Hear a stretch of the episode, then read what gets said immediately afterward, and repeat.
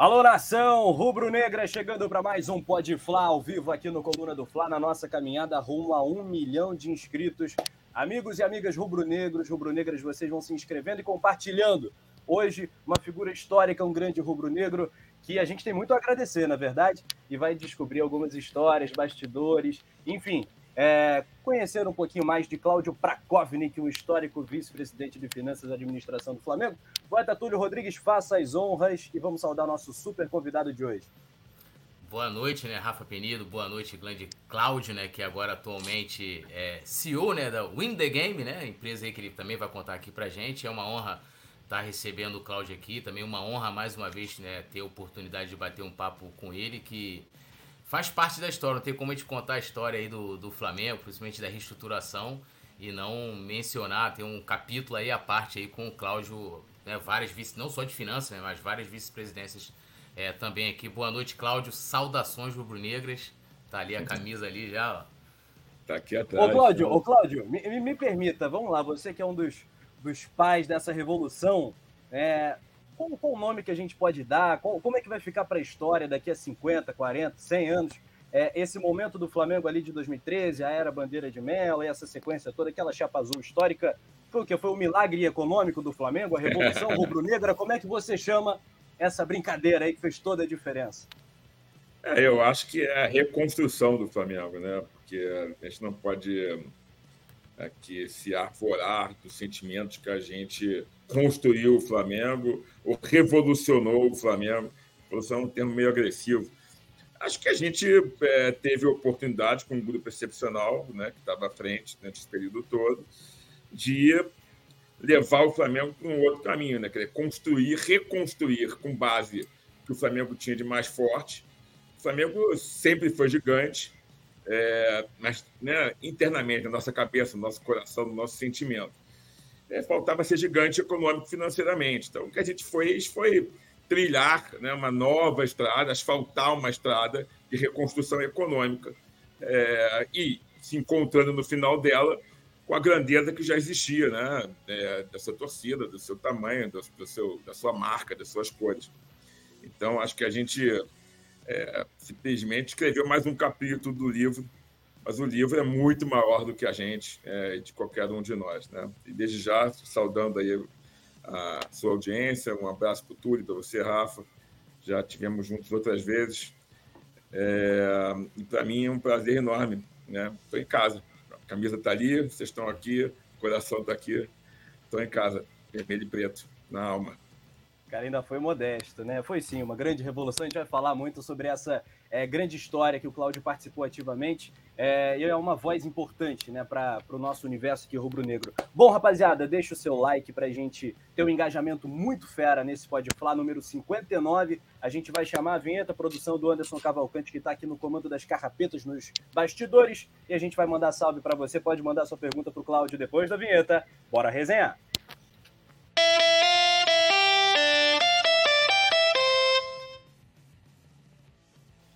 E aí, poeta? Deixa eu dar um salve aqui na galera que já tá com a gente aqui, ó. O Bernardo, Dinho Dias, Alisson Silva, João Guilherme também, que é membro do Clube do Coluna. Inclusive, lembrar a galera, se torne membro aqui, comentários em destaque, emojis especiais. O Alan Souza também, elogiando o Cláudio. Cláudio, é, queria começar, vamos botar assim, começar do começo da reestruturação, né? É, se, eu não, se eu não me engano, se minha memória não estiver falhando, você inicia ali como vice-presidente de administração, mas depois você acumula logo, a, acho que a vice de Flagave, que o cheirinho de, acaba deixando ali. É, quais foram as maiores dificuldades ali naquele início? Qual era seu papel antes ali como, como vice de, de administração naquela primeira gestão do Bandeira? Eu, na verdade, até tive uma, uma experiência anterior a essa, né? É, eu fui vice de marketing de, na verdade, comecei com vice de planejamento, acho que em 2005, né? é, quando o Hélio Ferraz assumiu o mandato tampão. E, um, e também em dois, e depois a comunica de marketing. É, e isso aconteceu até por uma necessidade. O Flamengo não tinha. É, o Flamengo estava destroçado né, naquele momento que o Hélio assumiu. E uh, era necessário trazer assim, um grupo pequeno de pessoas, vários vice-presidentes acumulavam funções. E eu não sou um cara, assim, não fui criado e formado na área de marketing, mas efetivamente em termos de negócios. E fui organizar a área como um todo. A partir dali, continuei como presidente de algumas comissões e, uh, e uh, segui na minha vida política dentro do clube. Né? É, e aí, assim, eu comecei a participar mais ativamente do clube e uh, fui conhecendo pessoas que tinham os mesmos propósitos do que eu. É, a gente teve até uma. chegou a participar de uma, da eleição anterior, né, vencida pela Patrícia, é, com o Zé Henrique Areias, depois ele desistiu pelo Plínio, o candidato, e a gente foi trabalhar é, mais no sentido de compreender o processo político eleitoral do Flamengo. Foi uma, a gente entrou para conhecer o projeto, o processo, para que a gente pudesse, numa próxima candidatura, lógico que a gente queria ganhar, mas a gente achava, sabia que tinha pouca chance. Mas a gente imaginava que uma próxima candidatura é, a gente teria mais chance. E a gente foi, teve tempo né, para planejar programa de governo, trazer as pessoas é, para dentro do grupo, enriquecer o grupo com ideias, com, com talentos, e a gente veio efetivamente a, a montar a Chapa Azul e, e, fomos eleitos efetivamente num momento com um acréscimo de base eleitoral enorme, né? Porque. Uh... Quanto tempo levou, Cláudio? 2013 começou em que ano, na verdade? Vamos colocar assim. 2013 começou em 2008. Vamos colocar dessa forma. Que teve é... a Flá 21, né? A Flá 21 ali. Exatamente. Exatamente. Foi, foi um processo de aprendizado, mas também é... foi um processo de aumento do coeficiente eleitoral. É, o Rafael Strauss, que é conhecido por todos nós, criou é, um, uma ideia do Operação Cavalo de Troia, isso, a gente foi fazendo novos associados, convocando rubro-negros que não participavam da, da vida política do clube, mostrando o nosso projeto, dizendo como era importante que eles participassem, porque não basta você ganhar uma eleição, você tem que ter pessoas para contribuir, contribuir com isso também nos conselhos, nas comissões. A gente queria trazer novas pessoas para o clube. Nada contra as pessoas que já estavam lá, porque boa parte delas, inclusive, aderiu é, às nossas ideias. Mas a gente precisava de sustentação, a gente precisava de força a gente precisava de mais gente para repercutir em diversos campos da esfera da sociedade brasileira, inclusive. A gente foi atraindo pessoas para esse projeto. As pessoas viraram sócias. É, e eu me lembro muito bem que na eleição, pessoas é, que estavam na, nas outras chapas diziam: quem são essas pessoas que estão vindo aqui votar? Onde elas saíram? E a gente, na verdade, ganhou a eleição na surpresa, no aumento do coeficiente eleitoral. É, foi, então, tem uma estratégia enorme de marketing, prévias, pesquisas, a gente colocou dinheiro, tempo e, e muita tecnologia é, para conseguir vencer essa eleição. Então foi, foi cozinhada no assim, né, o cordeiro no vinho tinto ali passou anos ali para ficar macio. Não foi simples não. E quando a gente foi eleito, eu, efetivamente eu, a minha a minha proposta, a proposta que foi feita para mim foi de né, cuidar da vice de administração. Eu sou um cara que fui, fui diretor de operações, COO, que é o termo em inglês, né? é, de vários bancos e empresas, então eu sou um cara que cuido do dia a dia das empresas, e foi me solicitado essa contribuição. Eles trabalhavam em colegiado dentro do, do, do conselho, né? a proposta sempre foi ter um que os vice-presidentes formassem um conselho de administração e se profissionalizasse o clube. Então, os médicos executivos são os executivos contratados, a gente dava as diretrizes, determinava as metas e cobrava. Mas o dia a dia, os executivos tinham autonomia é, se não fosse assim, a gente não conseguiria fazer. Todos nós tínhamos nossas, nossas profissões, né, nossos trabalhos empresas. É, e logo depois eu acumulei realmente a Flagávia, acumulei a Secretaria, depois a de TI, eu fui acumulando. A verdade, da operação, para mim, como estava no conselho, assim, não era, um, não era um, uma, um problema. Isso durou um ano e meio, dois, né, da primeira gestão. Teve uma cisão, foi um ano e meio. E logo depois, aí eu abandonei as outras e fiquei como vice-presidente é, de finanças e de administração, acho que por um tempo ainda também. E, uh, e, lá, e lá persisti, mas assim, quem me antecedeu como vice-finanças foi o Rodrigo Tosti, que é o atual vice-presidente de finanças, que é um cara muito querido, que eu adoro, extremamente competente, é, e tem um valor enorme, né? Foi um cara que fez um trabalho brilhante quando teve à frente do começo da gestão e agora né, continua tendo, continua sendo um cara brilhante à frente do seu cargo ali. Então, é, contribuí da maneira que podia, em colegiado, é, mas também acho que grandes méritos, acho que um grande mérito de um gestor é o mérito da delegação e da confiança. A gente montou uma equipe de profissionais muito sólida. E a gente delegava e deixava as pessoas trabalhar. Sabe? Nosso papel é blindar o corpo profissional das atribuições políticas. É deixar eles trabalhar. Deixa o homem trabalhar. É o que a gente fazia. Então, a imprensa ligava, era comigo. Ah, reunião do conselho. Eu ia lá falar. Ia dar entrevista. Eu falava, deixa o executivo trabalhar. Ele sabe o que ele está fazendo. Se não sabe, a gente troca. E se ele sabe, ele tem que ganhar mais. Né? Instituiu a meritocracia. É, bônus, porque as pessoas criticavam até. Apagando bônus, o clube ainda está no vermelho. É, é por isso que a gente saiu do vermelho para o azul. Porque a gente premiou por metas atingidas. E a gente não dava 100% do que a gente ganhava para o executivo, a gente premiava o esforço dele. E uma coisa fundamental em qualquer empresa, e que a gente adotou, eu digo sempre a gente, que é um trabalho de grupo, que a gente adotou no Flamengo, foi, foi o alinhamento correto dessas metas. Você não pode dar para o vice de finanças como meta ser campeão. Né? E você não pode dar para o vice de futebol a meta dele de economizar dinheiro. Tem que equilibrar essas metas. Né? Para que, que, que exista efetivamente, a gente consiga é, é, ter sucesso em todas as frentes. Então, e, se eu não me engano, o projeto era de 10 anos, não era, Cláudio? E atingiu no sexto ano, anos. no sexto ano já bateu toda a expectativa para o décimo, não foi isso? É isso. Foi, é, a gente foi conservador. Gente, é sempre bom ser conservador, né? É, e a gente fez um trabalho pensando sempre no longo prazo e, portanto, as nossas ações repercutiam o nosso pensamento de longo prazo. Eu não pensava no curto prazo. Né? Temos que ser campeão esse ano. Nunca teve na nossa cabeça. E, uh, porra, dizer, então, ah, então você não é Flamengo? Porque, meu, eu quero o Flamengo campeão sempre. Não queria o Flamengo campeão naquele ano. E acho que foi essa semente que a gente plantou, tipo, uma visão de longo prazo. Não há empresa. Aliás, é uma das questões que a gente pode abordar mais para frente, que é o maior problema né, dos clubes que ainda são associativos, que não profissionalizaram a sua gestão. Visão de curto prazo. Cara, tem três anos para ter um mandato, ele quer ser campeão. Então, ele fala: bom, eu vou preparar tudo para o próximo presidente surfar. Esse pensamento ainda existe. E não há empresa, e, portanto, qualquer organização que tenha, de alguma forma, mesmo que subsidiariamente, uma função econômica, que sobreviva se pensar simplesmente no curto prazo. Se nós pensarmos no curto prazo, nem o nosso casamento ou o nosso namoro vai adiante. Dizer, bom, é só hoje, é só hoje, aí. Vou estar casado com ela, tem que saber ceder, né? eu tenho que saber entender, ouvir, imaginar que isso é só um momento que vai passar, que a gente está construindo. No futuro a gente vai poder ter filhos, que a gente vai ter peixe patrimoniais, que a gente vai viajar, que a gente vai poder se amar mais. Tudo é uma questão de poupança. Né? Poupança, poupança existe para quê? Para que você pense no longo prazo. E é o que a gente fez no Flamengo. Né? Dividiu o clube, alguém que olhava para frente, um grupo que olhava para frente, para novas receitas, e um que olhava para trás para consertar despesas. Equilíbrio. Equilíbrio é a chave para isso tudo.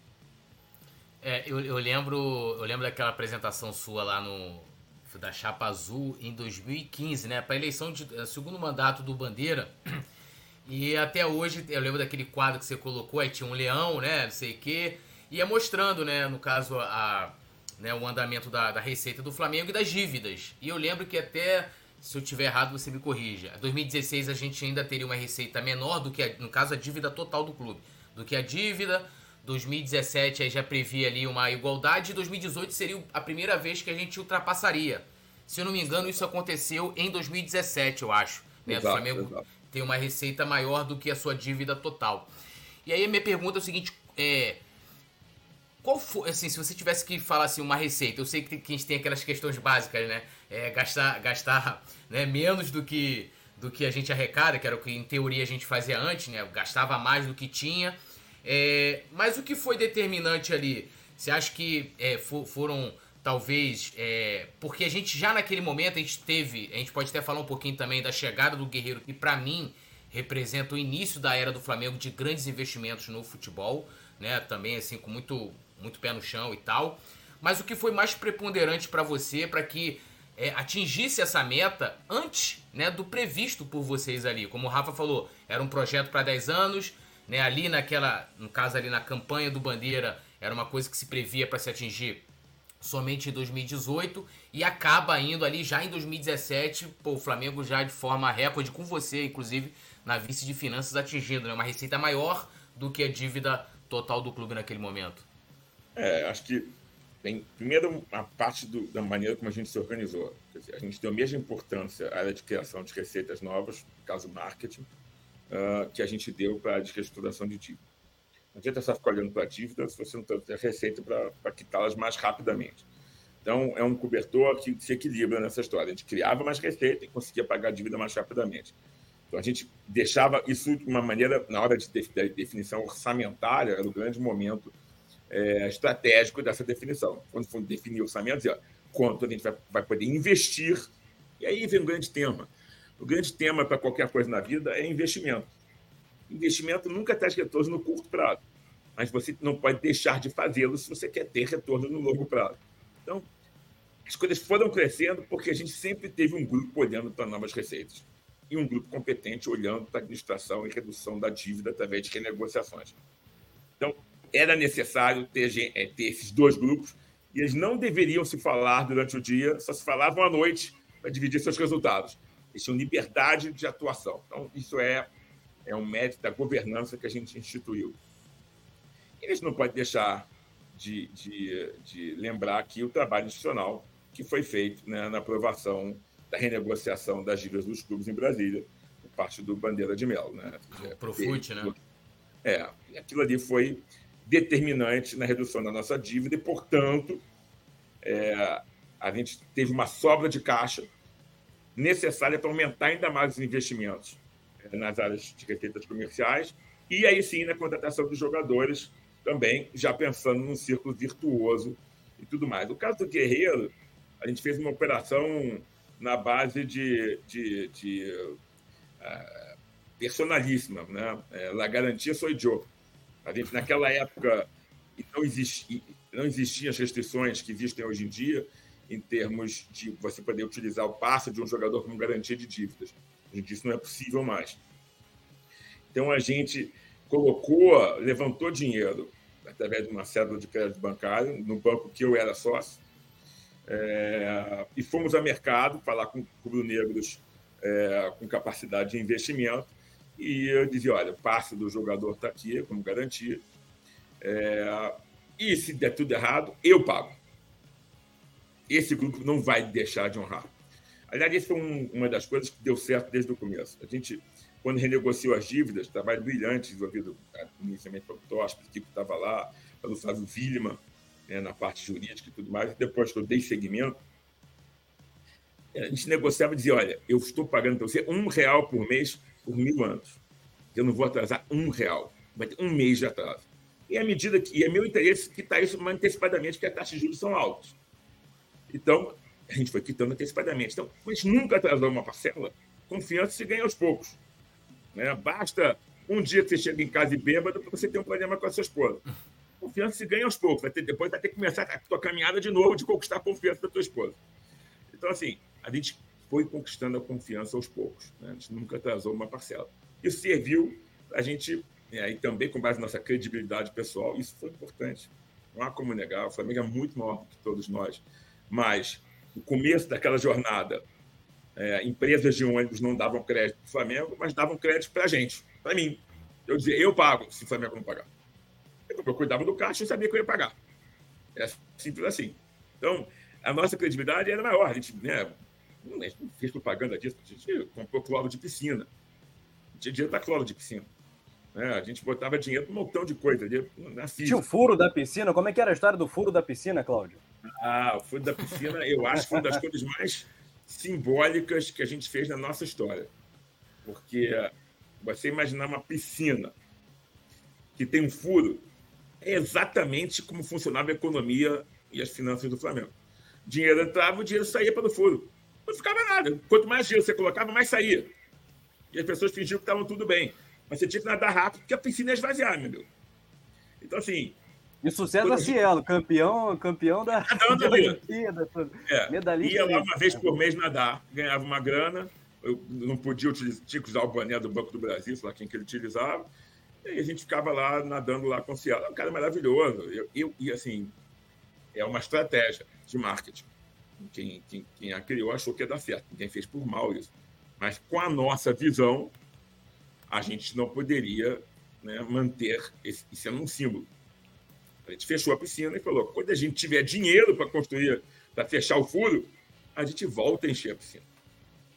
E, uh, e a gente deu sorte, né, e também competência na negociação, por causa dos Jogos Olímpicos, a gente conseguiu atrair muitos investimentos para a Gávea em troca é, da cessão do espaço.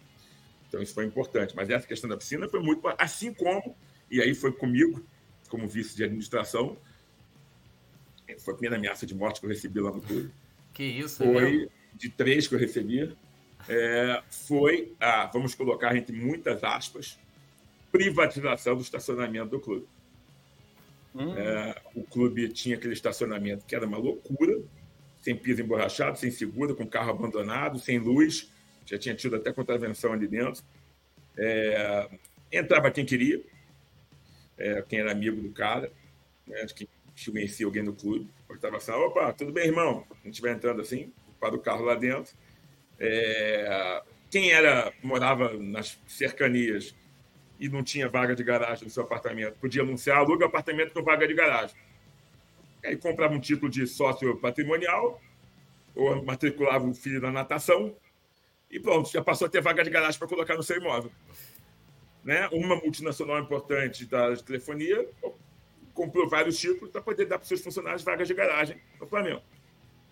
Então, assim, e tinha eventos no Flamengo, e, e tinha pessoas que cobravam é, para parar o carro lá dentro quando tinha alguma festa. Tinha um mercado paralelo, era uma loucura. Cara. Um descontrole absurdo.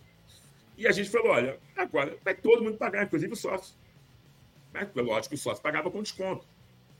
É, mas, pô, uma loucura. Tá vendo? Banqueiro, judeu, já está vendendo clube, já está vendendo negócio. É, eu mesmo, sou banqueiro, sou judeu, sou advogado. Goste de mim quem, quem gostar. E a gente foi para cima, foi um processo complicadíssimo de, de, de aprovação para ter. E fizemos um processo de licitação. Ganhou uma empresa, que está lá até hoje, eu acho. E, uh, pô, piso emborrachado, seguro, se bate com carro, você tem seguro, câmera de segurança, arrecadação, ainda cobramos um prêmio. Logicamente, pagou o clube na cabeça para o vencedor da licitação. Então, a gente trouxe recursos novos. Isso, a Assembleia de aprovação disso é uma loucura. É uma loucura, realmente. E aí recebi lá um envelopinho né, com a minha alma encomendada. Tá tudo bem. Foi envelopinho, a, lá, a lá máfia italiana. É, envelopinho. Eu já tinha recebido uma muito interessante é, mas essa é, é, é, mais anedótica mesmo. Em 2005, porque quando eu virei vice de marketing na minha, na minha, na minha pouca experiência, assim, eu achei que tinha que ressuscitar lá o, o Urubu, que estava em campo. Né? Eu tinha a preocupação sempre de, de ter eventos antes do jogo para a torcida não brigar. Eu fazia homenagem a ex-jogador, fazia cara batendo pênalti, fazia essas coisas todas para a torcida ter o que fazer né? Naquela época a gente chegava cedo no Maracanã, vocês lembram disso? O Maracanã era maior, era mais confuso, as vendas, né? no Maracanã era uma loucura. Ainda é, mas era pior. É, e, uh, e eu botei um urubu em campo, lógico, né? Botei um urubu em campo lá e ele, e ele animava lá a turma, né? E eu recebi, eu recebi ameaças de morte de que eu era racista, porque eu coloquei um urubu negro em campo. Ué? eu colocasse do branco, eu racista, né? E ele vai assim, é, não sei o que, assinado Noca do Morro Tal, assinado Beco do Morro Tal. Aí eu chamei o pessoal da torcida organizada e falei, gente, é, tá acontecendo isso, cara. Vocês querem que eu coloque o Popeye? Eu ressuscito o Popeye. E boto o Popeye em campo. Mas até onde eu sei, a gente adotou o Urubu, né? Aí, peraí que vamos resolver isso, meu amigo. Eu falei, tá bom. Aí me apareceram um dia lá com um cara, é esse cara que tá te ameaçando de morte aqui. Eu falei, ah, tudo bem. Não, ele é maluco da cabeça tal, ele, ele, ele, ele é meio doido. falei, não, tudo bem, tá tudo certo. Não, mas e aí, faríamos o que com ele? Faz nada, meu amigo. E aí, o Urubu continuou ou teve que suspender o Urubu? continuou, pô. Tá, ah, tá bom, bom. E aí, mas essa foi a primeira. Mas aí, eu realmente, na, no, no estacionamento, teve essa maluquice aí, e foi duro, e a gente aprovou e o Flamengo, e foi uma, uma coisa importante, né? Inclusive, uma coisa, primeira coisa, ato de gestão nosso, quando a gente assumiu o clube, foi acabar com a vaga cativa do presidente, do vice-presidente. A gente tirou tudo aquilo que tinha que era logo na porta do clube, a gente tirou. É um gesto simbólico, né? Para mostrar que o trabalho é sério, né? É. Exatamente. Então... E a terceira ameaça, o, o Cláudio? Você falou que foram três. E ah, essa pressão, cara, em shopping, ameaça... em restaurante, como é que é com a família, cara? Dá para ter uma vida normal quando a bola não entra, quando o time está em má fase? Como é que não é dá. isso? Não dá para ter uma vida normal, normal não. A terceira ameaça foi exatamente quando uh, eu uh, foi numa dessas que a gente correu o risco de cair. E vou dizer para vocês, o risco de cair sempre teve nos nossos planos. É o Flamengo sempre foi grande demais para isso acontecer com ele. Mas sempre teve, a gente falou, isso pode acontecer. É, e se a gente cair, a, a gente não vai fazer loucuras. A gente vai cair. A gente vai subir depois para nunca mais cair. Ninguém queria cair, mas a gente não ia mudar os nossos planos de austeridade por causa disso. E numa dessas, é, eu recebia é, Flamengo muito mal no campeonato. E aí recebi no meu imóvel, né, onde eu morava, uma carta dessas com uma ameaça de morte. É, é, suma, fazer o quê? A gente não mudou. Né? Era muito curioso, porque a gente vivia uma austeridade muito grande e é muito difícil. Pô, ser torcedor, pô. Não sou mais torcedor, nem menos torcedor do que ninguém. É... E pô, você acha que eu não sofria? Não queria contratar? Lógico que eu queria contratar. Lógico que eu queria Qual fazer. foi o ano mais difícil? Porque em 2013 e em 2014 o Flamengo passou alguns apuros ali. 2015 ah. foi o ano da zona da confusão, se não me engano, né? É, qual foi assim esse momento mais crítico? Aquele ano, aquele ano, aquele ano, né, teve o ano da, da, da, do, da discussão com a portuguesa do, do, né, com o Fluminense, aquele ano foi dificílimo, que a gente se livrou né, tecnicamente um, um, jogo antes, né, no final. E, uh, e a gente teve um ano, se não me engano, foi até quando a gente trouxe depois do, o Vanderlei é, para tirar o Flamengo da situação que ele estava lá embaixo. O Flamengo não ia exatamente para 2014, eu acho. 2014. 14, tá, é. Os anos foram muito difíceis, né? Foram muito difíceis. E assim, mesmo 2015 foi um ano difícil. Assim, o começo era sempre ruim. A gente beliscou aquela Copa do Brasil que foi inesperada, né? Um carioca, mas é, tinha momentos em que a torcida ficava irritada com o futebol apresentado e queria alguém fazer o quê? É, é e aí, pessoas muito responsáveis e que eu conhecia no mercado ligavam para mim: você tem que contratar. Eu digo, você faria isso na sua empresa? Quer dizer, não faria. Cara, eu também não estou fazendo na minha. Também quero contratar, mas não dá para fazer. E é isso. Quando o Flamengo perdia, assim, chateava meus filhos no colégio, né, reclama contigo na rua. Assim, uma coisa que eu é, sempre me pautei, me orgulhei é, de ser que eu sempre fui muito transparente. Nunca, assim, eu sempre, é, eu sou a torcida. Nunca joguei para ela. Não vou jogar para a torcida porque eu faço parte dela. Então, sempre falei, né, em reuniões de conselho com a imprensa, como as coisas dela. Ponto. Não é possível porque não é possível. Porque uh, o, o, conduzir, agir dessa forma foi o que nos trouxe até esse momento.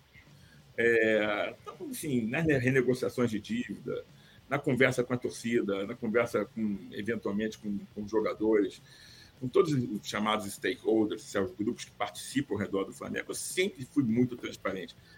Eu nunca, eu nunca pedi favor, nunca fiquei devendo nada para ninguém. Assim, é, quando você tem a consciência tranquila, é, você não faz a chamada politicagem, não tem nada que possa ser dito. O cara pode achar que vai ser ruim, mas não vai querer me matar porque eu sou ruim. Entendeu?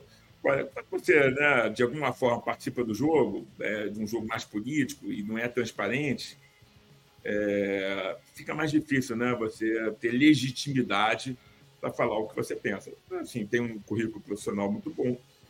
Então, assim, eu tinha legitimidade para propor as coisas como eu propunha. Como eu fui, franco e aberto, democrático, no final das contas a gente conseguia administrar, mas era, era muito difícil. Né? Também quando ganhava, eu te abraçava, eu tirava foto, pedia autógrafo.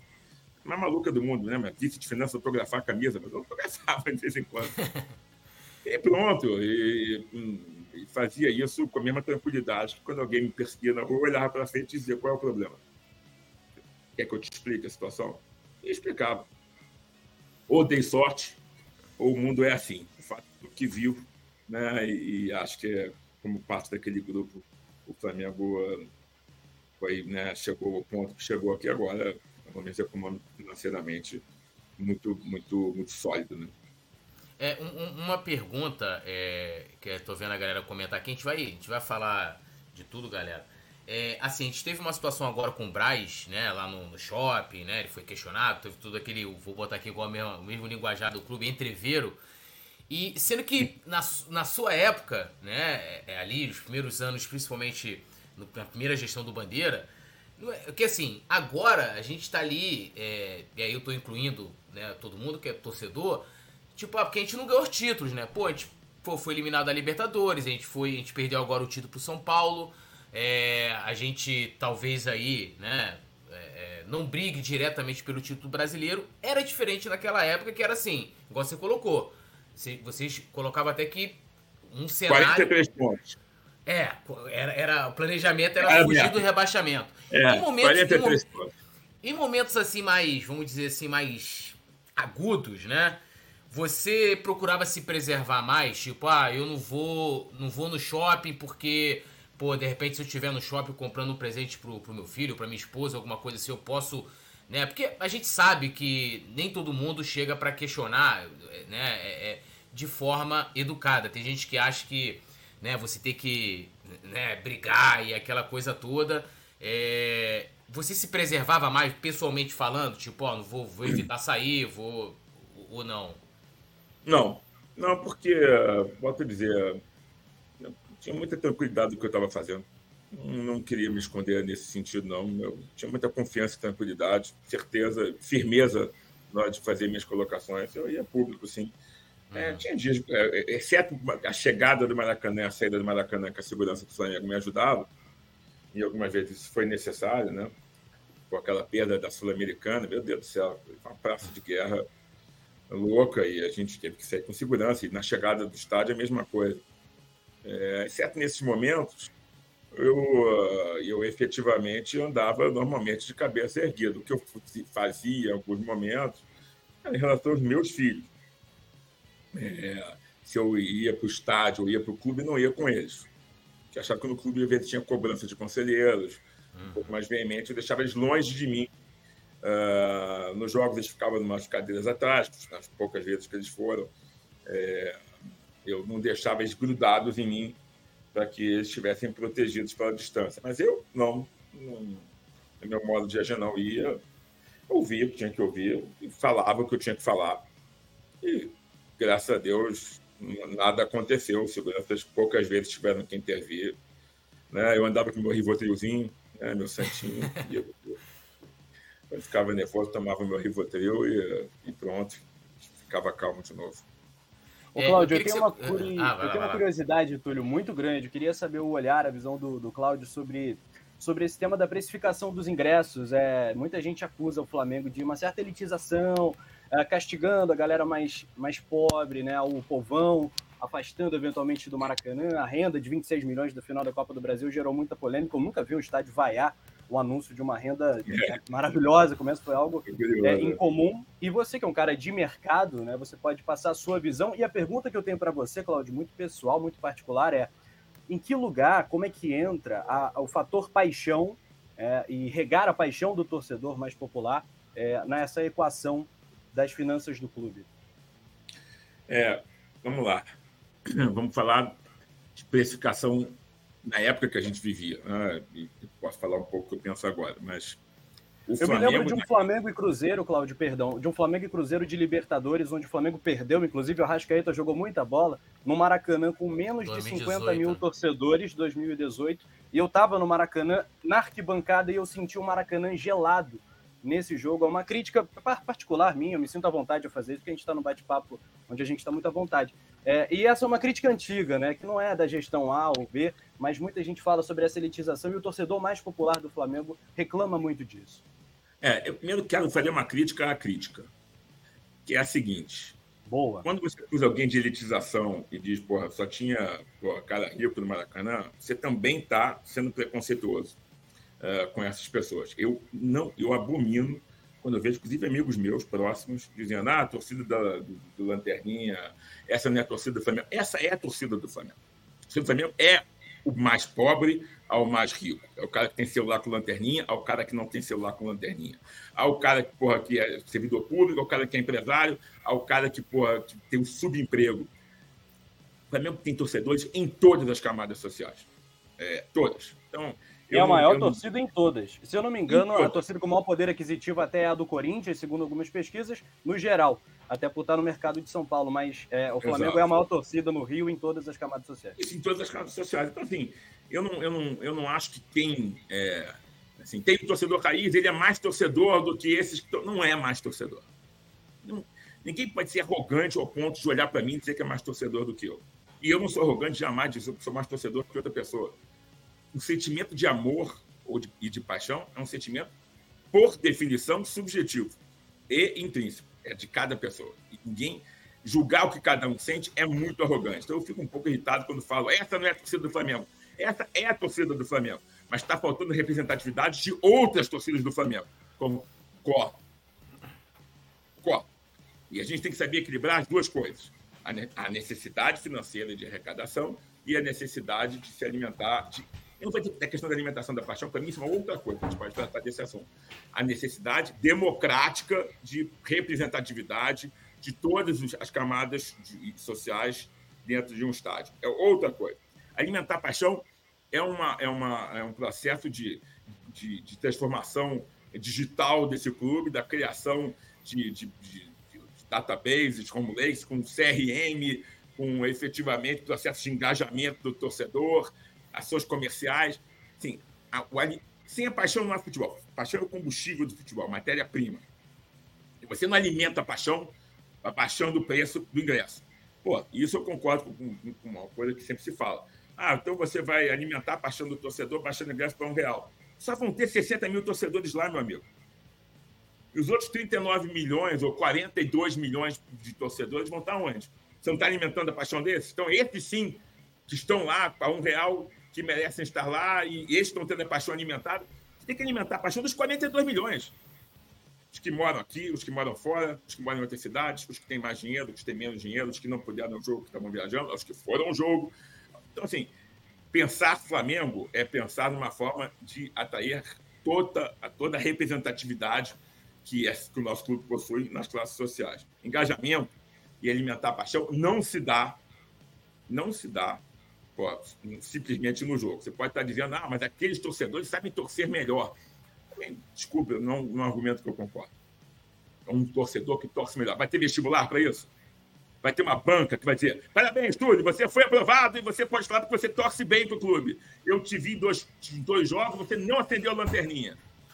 Eu acho isso uma. Desculpe, eu acho arrogante dizer quem é melhor torcedor do que o outro.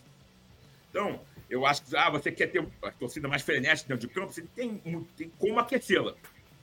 Tem como aquecer essa torcida. Um equipamento de som, no intervalo, antes, depois. Tem maneiras para aquecer uma torcida, como existe no mundo inteiro quando você pensa no esporte como entretenimento. Pré-jogo, o pós-jogo, tem maneiras de se aquecer.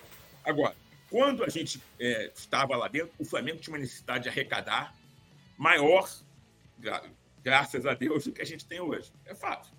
Então, efetivamente, a gente, embora pô, existisse sempre a preocupação é, de encher o estádio e ser representativo, a gente entendia e, do, e doía muitas vezes aumentar esse ingresso, a gente aumentava o ingresso. É, da mesma forma que eu tenho certeza que nem todo mundo vai poder ir no show da Taylor Swift ou no show do Roberto Carlos. Mas todo mundo ouve o Roberto Carlos na rádio ou no especial de final de ano da TV Globo. Mas quanto custa o ingresso ver o show do Roberto Carlos no, no Canecão, quando existia, né? Ou onde quer que ele vai tocar, ou Paul McCartney, que está agora aqui. É caro, porque entretenimento é caro. Mas, pô, Cláudio, a gente tem que buscar uma maneira de, né, de atrair mais, de, de poder receber torcedores de todas as classes sociais. Concordo. Essa equação, agora que a gente tem uma, uma, uma, uma estabilidade financeira grande e, e uma reserva de capital, pode e deve ser buscada é, eu tenho certeza que, e, que, a, que a atual diretoria pense como fazer essa equação. Sim, espero. Não é simples fazer. Não é simples fazer. Mas eu concordo que é preciso buscar agora uma equação. Agora, você vai ter reclamação. Se a disser que vai ter 4 mil ingressos é, populares, 50 mil, você, pô, tem 50 mil e só 4 mil foram populares. é complexo. A definição do critério é complexo. É, a definição, a forma de vender é complexa, porque você quer privilegiar a economia popular, mas você tem que combater o cambismo, e é difícil combater o cambismo para caramba. Então, não é uma equação simples como parece ser. É, é uma equação complexa. Entendo e sou sensível ao que você está comentando. Acho que ela, isso tem que ser pensado, uma solução tem que ser buscada. É mais fácil buscar ela agora do que era antigamente, na minha visão, mas não diminua a complexidade com a qual a atual diretoria se depara ao pensar em como equilibrar isso. Não é simples. Realmente não é simples. E reforça minha crítica à crítica. Não acho que a torcida do Flamengo, ah, esse sabe cantar, o outro não sabe cantar, nós vamos ter que fazer concurso aqui, público, ver quem canta melhor, quem canta afinado. É preciso. Ah, e as torcidas organizadas? Pô, sou favorável, acho que é, na raiz histórica do Flamengo. Né? Aquelas que legitimadas, que, não, que não, não, nunca fui favorável à violência, nem posso ser, nem serei, que não é do meu, do meu caráter. A torcida organizada não é isso. A torcida organizada também tem esse papel. E né, de tocar o ritmo, de puxar, puxar a música. De, de, de né, isso, isso, isso, tem que ser alimentado. Isso, eu acho que isso é uma responsabilidade da torcida organizada. É, muitas vezes a gente tem muitas torcidas organizadas que cada um canta uma coisa dentro do estádio. Assim, tem muita coisa para se fazer, para se engajar e, e melhorar o ambiente né, dentro do estádio, né? a cor do estádio, o vestiário. Né? Tem, talvez pensar em, em, quando possível e autorizado para uma competição que você tem uma geral, gente em pé, mais barato, mais próximo né, do gramado. Talvez que a gente tenha o nosso próprio estádio ou venha administrar oficialmente o Maracanã, a gente consiga melhorar esse ambiente e ter um ambiente mais zero violento, mas opressivo no sentido de né, impressionar os adversários, é, dando uma vantagem competitiva para o nosso time, é, dentro, né, pacificamente, mas dando uma vantagem competitiva para o nosso time quando está em campo. Não acho que é uma questão de escolher a torcida. Negócio de, de povo escolhido, vou escolher essa torcida, isso eu sou contra. Eu realmente não, não concordo. Então, mas é, é, é uma equação difícil. Você viu aqui, eu falei até de maneira ambígua, muitas vezes. Né? É, é uma equação complexa. É, o ponto que muita gente é, coloca é isso, que o cara sequer tem a oportunidade de pensar em comprar o um ingresso para ele, para o filho, levar o filho pequeno para conhecer o Maracanã e tal, porque fica muito difícil, porque é, e, o ponto de partida às vezes é muito alto. Não, e a grande questão também disso aí, porque assim, hoje se a gente for olhar, praticamente você não vende mais o, o ingresso para o público em geral, porque não sobra. Então você já tem um recorte, vamos dizer assim, eli elitista. Inteiro, né? né? É tipo, né, elitista. É o sócio torcedor. Aspas, que é o sócio torcedor. Né? E eu concordo, eu acho que é a questão, eu passei a compreender muito isso, toda, a gente teve esse debate, né, principalmente naqueles primeiros anos, né, que de fato o Flamengo precisava muito e o Flamengo não tinha, por exemplo, na época da Patrícia Murim, a, a bilheteria como uma receita que ajudasse o clube. Tinha receita lá, mas era né? Eles não trabalhavam isso como foi trabalhado a partir da gestão do Bandeira, né? E eu acho que a grande crítica de agora, que entra nisso que o Claudio falou, agora talvez não havia necessidade, segundo algumas pessoas, no balanço trimestral que deve sair agora, provavelmente início de outubro, né? O Flamengo agora né, publica o balanço trimestral, de que vai mostrar que o Flamengo já atingiu o objetivo já com bilheteria, match day, essa coisa toda, e de que talvez não tinha necessidade de cobrar os valores que foram cobrados, né? E é, aí se começou esse debate final, é, no, assim, se você colocasse o final, o, o, ingresso, vamos lá, vamos fazer o ingresso mais barato, acho que era 400, não é isso? A meia 200, é, não é isso? Era, é, a meia é, era, é, de 400 a 4.500, alguma coisa assim, é. Pois é, se você pegasse o mais barato, vamos cortar 50%, e você fosse 200 com a meia 100, e todo mundo consegue pagar 100 reais também. Sempre vai ter alguém, você vai aumentar a, a participação né, de outras é, camadas sociais. Mas você não vai atingir o cara que ganha um salário mínimo. É difícil para ele. É, de uma forma ou de outra, a questão do sócio-torcedor, assim, você pensa em clube, vários clubes populares, os clubes do Nordeste todos, é, todo sócio-torcedor não paga ingresso. O ingresso é o ticket do sócio-torcedor. É, aqui, você, de certa forma, tem uma, uma, uma ação mais flexível. O sócio-torcedor tem desconto, que abre um espaço para que outras pessoas compareçam ao estádio. Lá, nos clubes do Nordeste, até clubes do Sul do país, não tem jeito, é o sócio-torcedor que vai e acabou. E não existe essa, essa, essa polêmica tão grande. O Flamengo é enorme. Né? E muito presente em todas as camadas sociais. E o Maraca Mas... ficou pequeno, né, Cláudio? O Maracanã ficou, ficou muito pequeno para o Flamengo. Ficou pequeno. Essa que é real.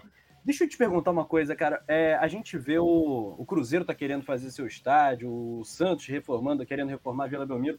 Alguns estádios, tipo, imagina o Maracanã se o Flamengo construir seu estádio próprio. Imagina o Mineirão, o Atlético com o estádio dele, o, América com Independência, o Cruzeiro fora do Mineirão, uh, com seu estádio próprio. É, esses estádios que estão, é, que pertencem ao poder público e tal, vocês acham que esses estádios poderiam ser vendidos, negociados? Isso poderia entrar no debate público? O Flamengo poderia comprar o Maracanã? Existiria essa possibilidade? Seria um bom caminho para o Flamengo? Ah, seria ótimo, só falta combinar com o Estado para ele querer vender o Maracanã. Eu acho o Maracanã um estádio perfeito do Flamengo, porque a sua localização é incrível, o acesso é facilitado, o transporte público é central, né? tem um metrô na porta, é, ele ele ele está absolutamente conectado com o sistema de trens, então é um lugar maravilhoso.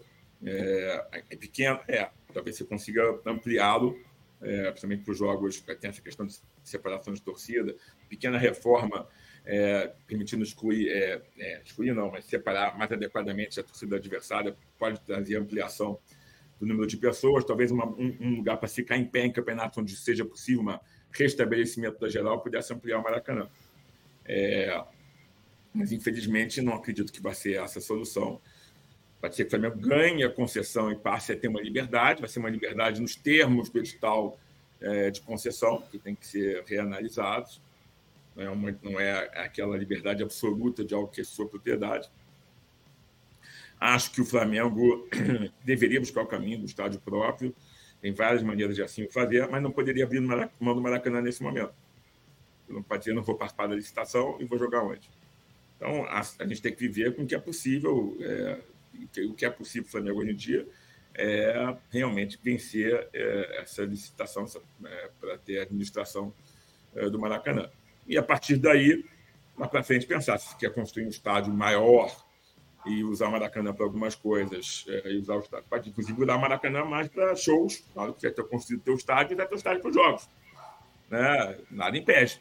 Ou você construir um estádio menor para jogos menores, jogar, jogar, aí tem que fazer uma pensar numa equação no momento que nós temos o Maracanã. E a gente tem que vencer essa, esse edital aí, essa licitação, e, e realmente poder ter mais liberdade na administração do estádio. E agora, se o governo do estado resolver que vai vender, e eu estivesse à frente do Maracanã, do, do Flamengo, dizer, opa, vamos levantar recursos para isso. Não acho que seja difícil, existem maneiras de você fazer, é, trazer iniciativa privada, parceiros de iniciativa privada, de permitissem essa aquisição. A gente luta com as armas que tem a mão. O que tem é isso, né? A gente, vocês vão se lembrar, a gente teve uma situação delicada com o Maracanã, porque nos levou a buscar um posicionamento político de fazer o ninho do urubu na ilha. Aquilo foi um posicionamento político. Porque a concessão não era do, do Flamengo, a gente sentia que uh, os custos eram absurdos, a gente estava na mão do, do concessionário, foi para isso, não pode ser tão dependente Muitas pessoas até reclamaram quando a gente fez a renovação da concessão, uh, mas aquilo foi uma, foi uma, carta no âmbito de uma negociação. Graças àquilo, a gente conseguiu um desconto, pagou antecipadamente a dívida que tinha com a concessionária, um belo desconto, melhorou muito o nosso balanço e a gente passou a, a, a administrar o Maracanã uh, em base, e passamos a pagar um custo muito menor pelo Maracanã uh, dali para frente. Isso é técnica de negociação. Ah, gastou dinheiro lá. Não economizei muito mais dinheiro abrindo, é, abrindo a negociação para a renovação é, do ninho do Urubu ali na ilha do governador. E não seria legal o Flamengo manter eventualmente, ou seria muito caro essa operação? Como é que seria? Não seria bom o Flamengo ter essa carta na manga, de ter a Ilha do Urubu ainda hoje? Eu tenho saudade, confesso, da ilha, era bem gostoso de assistir é. o jogo lá. Apesar do trânsito, que era, era terrível. A, a Ilha do Governador era um caos, mas enfim. Mas assim, era uma, era uma proximidade do público com, com, um jogo, com um campo muito legal. Mas eu acho que a gente. Era um outro Flamengo, né? A gente tinha jogos, mesmo no Maracanã, que a gente colocava 20 mil pessoas. Né? Hoje em dia, o Flamengo pode estar na fase que está, que a gente coloca 50 mil pessoas no Maracanã. Difícil, a não ser que sejam jogos do Campeonato Carioca, talvez o investimento não, não valesse mais a pena. E no Carioca, Né? A gente enche Maracanã nos jogos, é um negócio Sim. incrível. Então, eu acho que não faria mais sentido esse investimento. A época que a gente tinha fez todo sentido. Eu também adorava ver jogo lá, da coisa do Alçapão, né? É, jogos incríveis, que também o Corinthians lá foi sensacional. É, era muito bom, muito bom mesmo. Nem tenho saudade disso.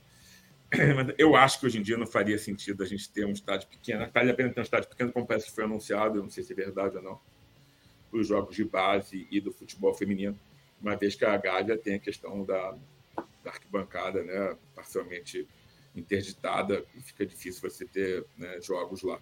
Sinto saudade também da época que a gente ia ver jogo na Gávea. Né? Não só treino do Flamengo, mas jogo. Eu fui ver um Flamengo Bambu que a gente empatou, perdeu lá fugindo do trabalho. E, pô, saiu uma foto da torcida depredando a garça. Eu estava lá. Não depredando, mas do lado do cara estava depredando Já ali, olhando assim. Importante, é importante colocar isso. Nada, nada. Só que, só que quando eu vi a foto no jornal, gelei. É lógico que eu inventei uma mentira no meu trabalho. E uh, era garoto, né? E aí a foto saiu até aqui. Então não saiu meu rosto, saiu meu queixo. É, não sei quem que eu matei naquele dia para não ter ido, para ter saído do trabalho. Foi, era gostoso demais ver jogo na Gávea, tinha aquelas arquibancadas tubulares. Foi divertido pra caramba. Sinto saudade. É isso, essa coisa dessa proximidade, né? Que, que eu acho que a gente perde um pouco da maneira como o Maracanã está disposto hoje em dia. É, eu, eu, posso entrar na. Deixa eu mandar um salve aqui pra galera rapidinho, Rafa e, e Cláudio. Mandar um salve aqui pro Thiago Lima, Glauco Cunha, Leandro Garcia, Cláudio Baldock, é, Elson Rodrigues, Maiane Souto, José Mariano, Paulo Marques, João Luiz Silva, Alisson Silva, Vandinho Ribeiro, Julian Gabriel também, Caluf Saul, uh, Leandro Garcia, Gustavo Nunes, Zé Santiago também. É... E Cláudio, eu queria falar de SAF. Uhum. É... Como é que você vê a possibilidade de ter SAF no Flamengo? É... Primeiro eu vou deixar você falar assim no geral e depois a gente, depois eu vou te fazendo mais perguntas que eu vi que você tem falado bastante sobre isso é. na... aí participando em outras mídias aí. Até recomendo aí, isso é uma coluna minha no exame, né, exame hoje, é, inaugurando a minha, minha vida como colunista lá, falando um pouco do negócio de esporte. E gravei um sobre o atual momento das SAFs com o Rodrigo Capello, né? Isso. No, Muito bom, inclusive. Dele. E, sim, as SAFs foram e são fundamentais como um meio para atrair capital privado para os clubes. A primeira, primeira onda dos clubes que não tinham qualquer opção a não ser efetivamente adotarem esse meio. E, e outros agora começam também a perceber que o custo do dinheiro é mais barato. Né? Você consegue dinheiro mais barato quando você se transforma numa, numa sociedade anônima.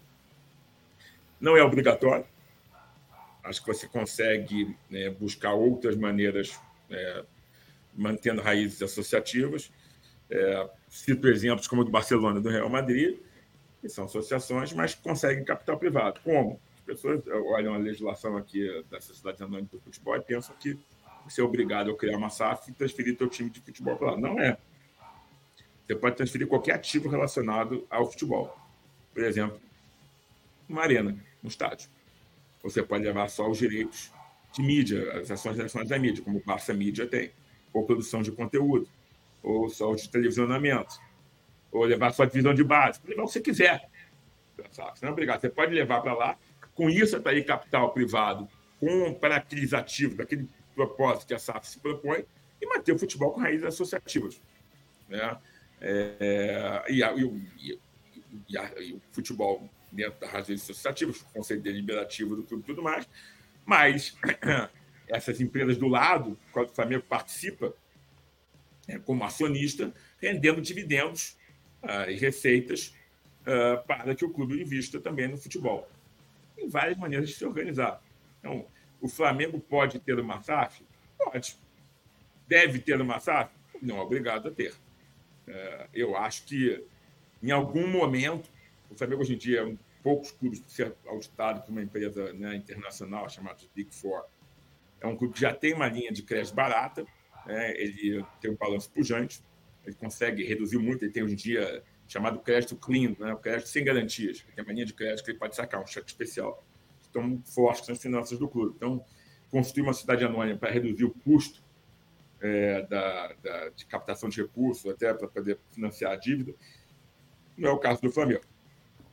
O Flamengo já tem, o Flamengo não tem uma estrutura profissional determinada pelo seu estatuto, mas em sua grande maioria funciona é, de forma profissional. É, então, uma das coisas importantes quando você constitui uma SAF é que você obriga a instituição de governança, você obriga a ter um conselho, conselho fiscal, é, conselheiros independentes, publicação de balanço, é, monitoramento de riscos operacionais, riscos de mercado. Então, dá mais transparência. O Flamengo não tem essa necessidade absoluta, muito transparente, basta ver o nosso. Mas o Flamengo já tem tudo isso, né? Essa, essa, Mas é, por isso que não, tem, ele não tem essa necessidade de fazer isso para isto. Ele tem, eventualmente, a necessidade para ter capital privado com mais segurança para o capital privado. Porque você, por exemplo, resolve para fazer um estádio, aí o estádio você vai colocar na SAF, você vai trair, vai trair um investidor, você pode trair um investidor por dívida, ah, vou me financiar para construir um estádio, que também não tem dinheiro para construir um estádio e manter o, o, time que tem. Não dá. Vai ter que escolher. Mas ele pode construir o estádio e, um, e pegar uma dívida. Vamos se endividar? Não, vamos fazer uma parceria comercial. Ou vamos trazer um investidor que vai ter uma participação nas ações dessa SAF, que vai ter, ser dona de um estádio. Este investidor só vai colocar dinheiro em ações dessa SAF se a SAF tiver uma governança com conselheiros independentes, tal, tal, tal, tal, tal, e sabedor de que o clube do Flamengo, que vai ser sócio dessa SAF, também tem uma governança pujante, porque ele não quer é, é, a cada ter uma, um, um, clube que seja seu sócio que não seja equilibrado. Então, clubes que são equilibrados como o Flamengo podem conseguir isso.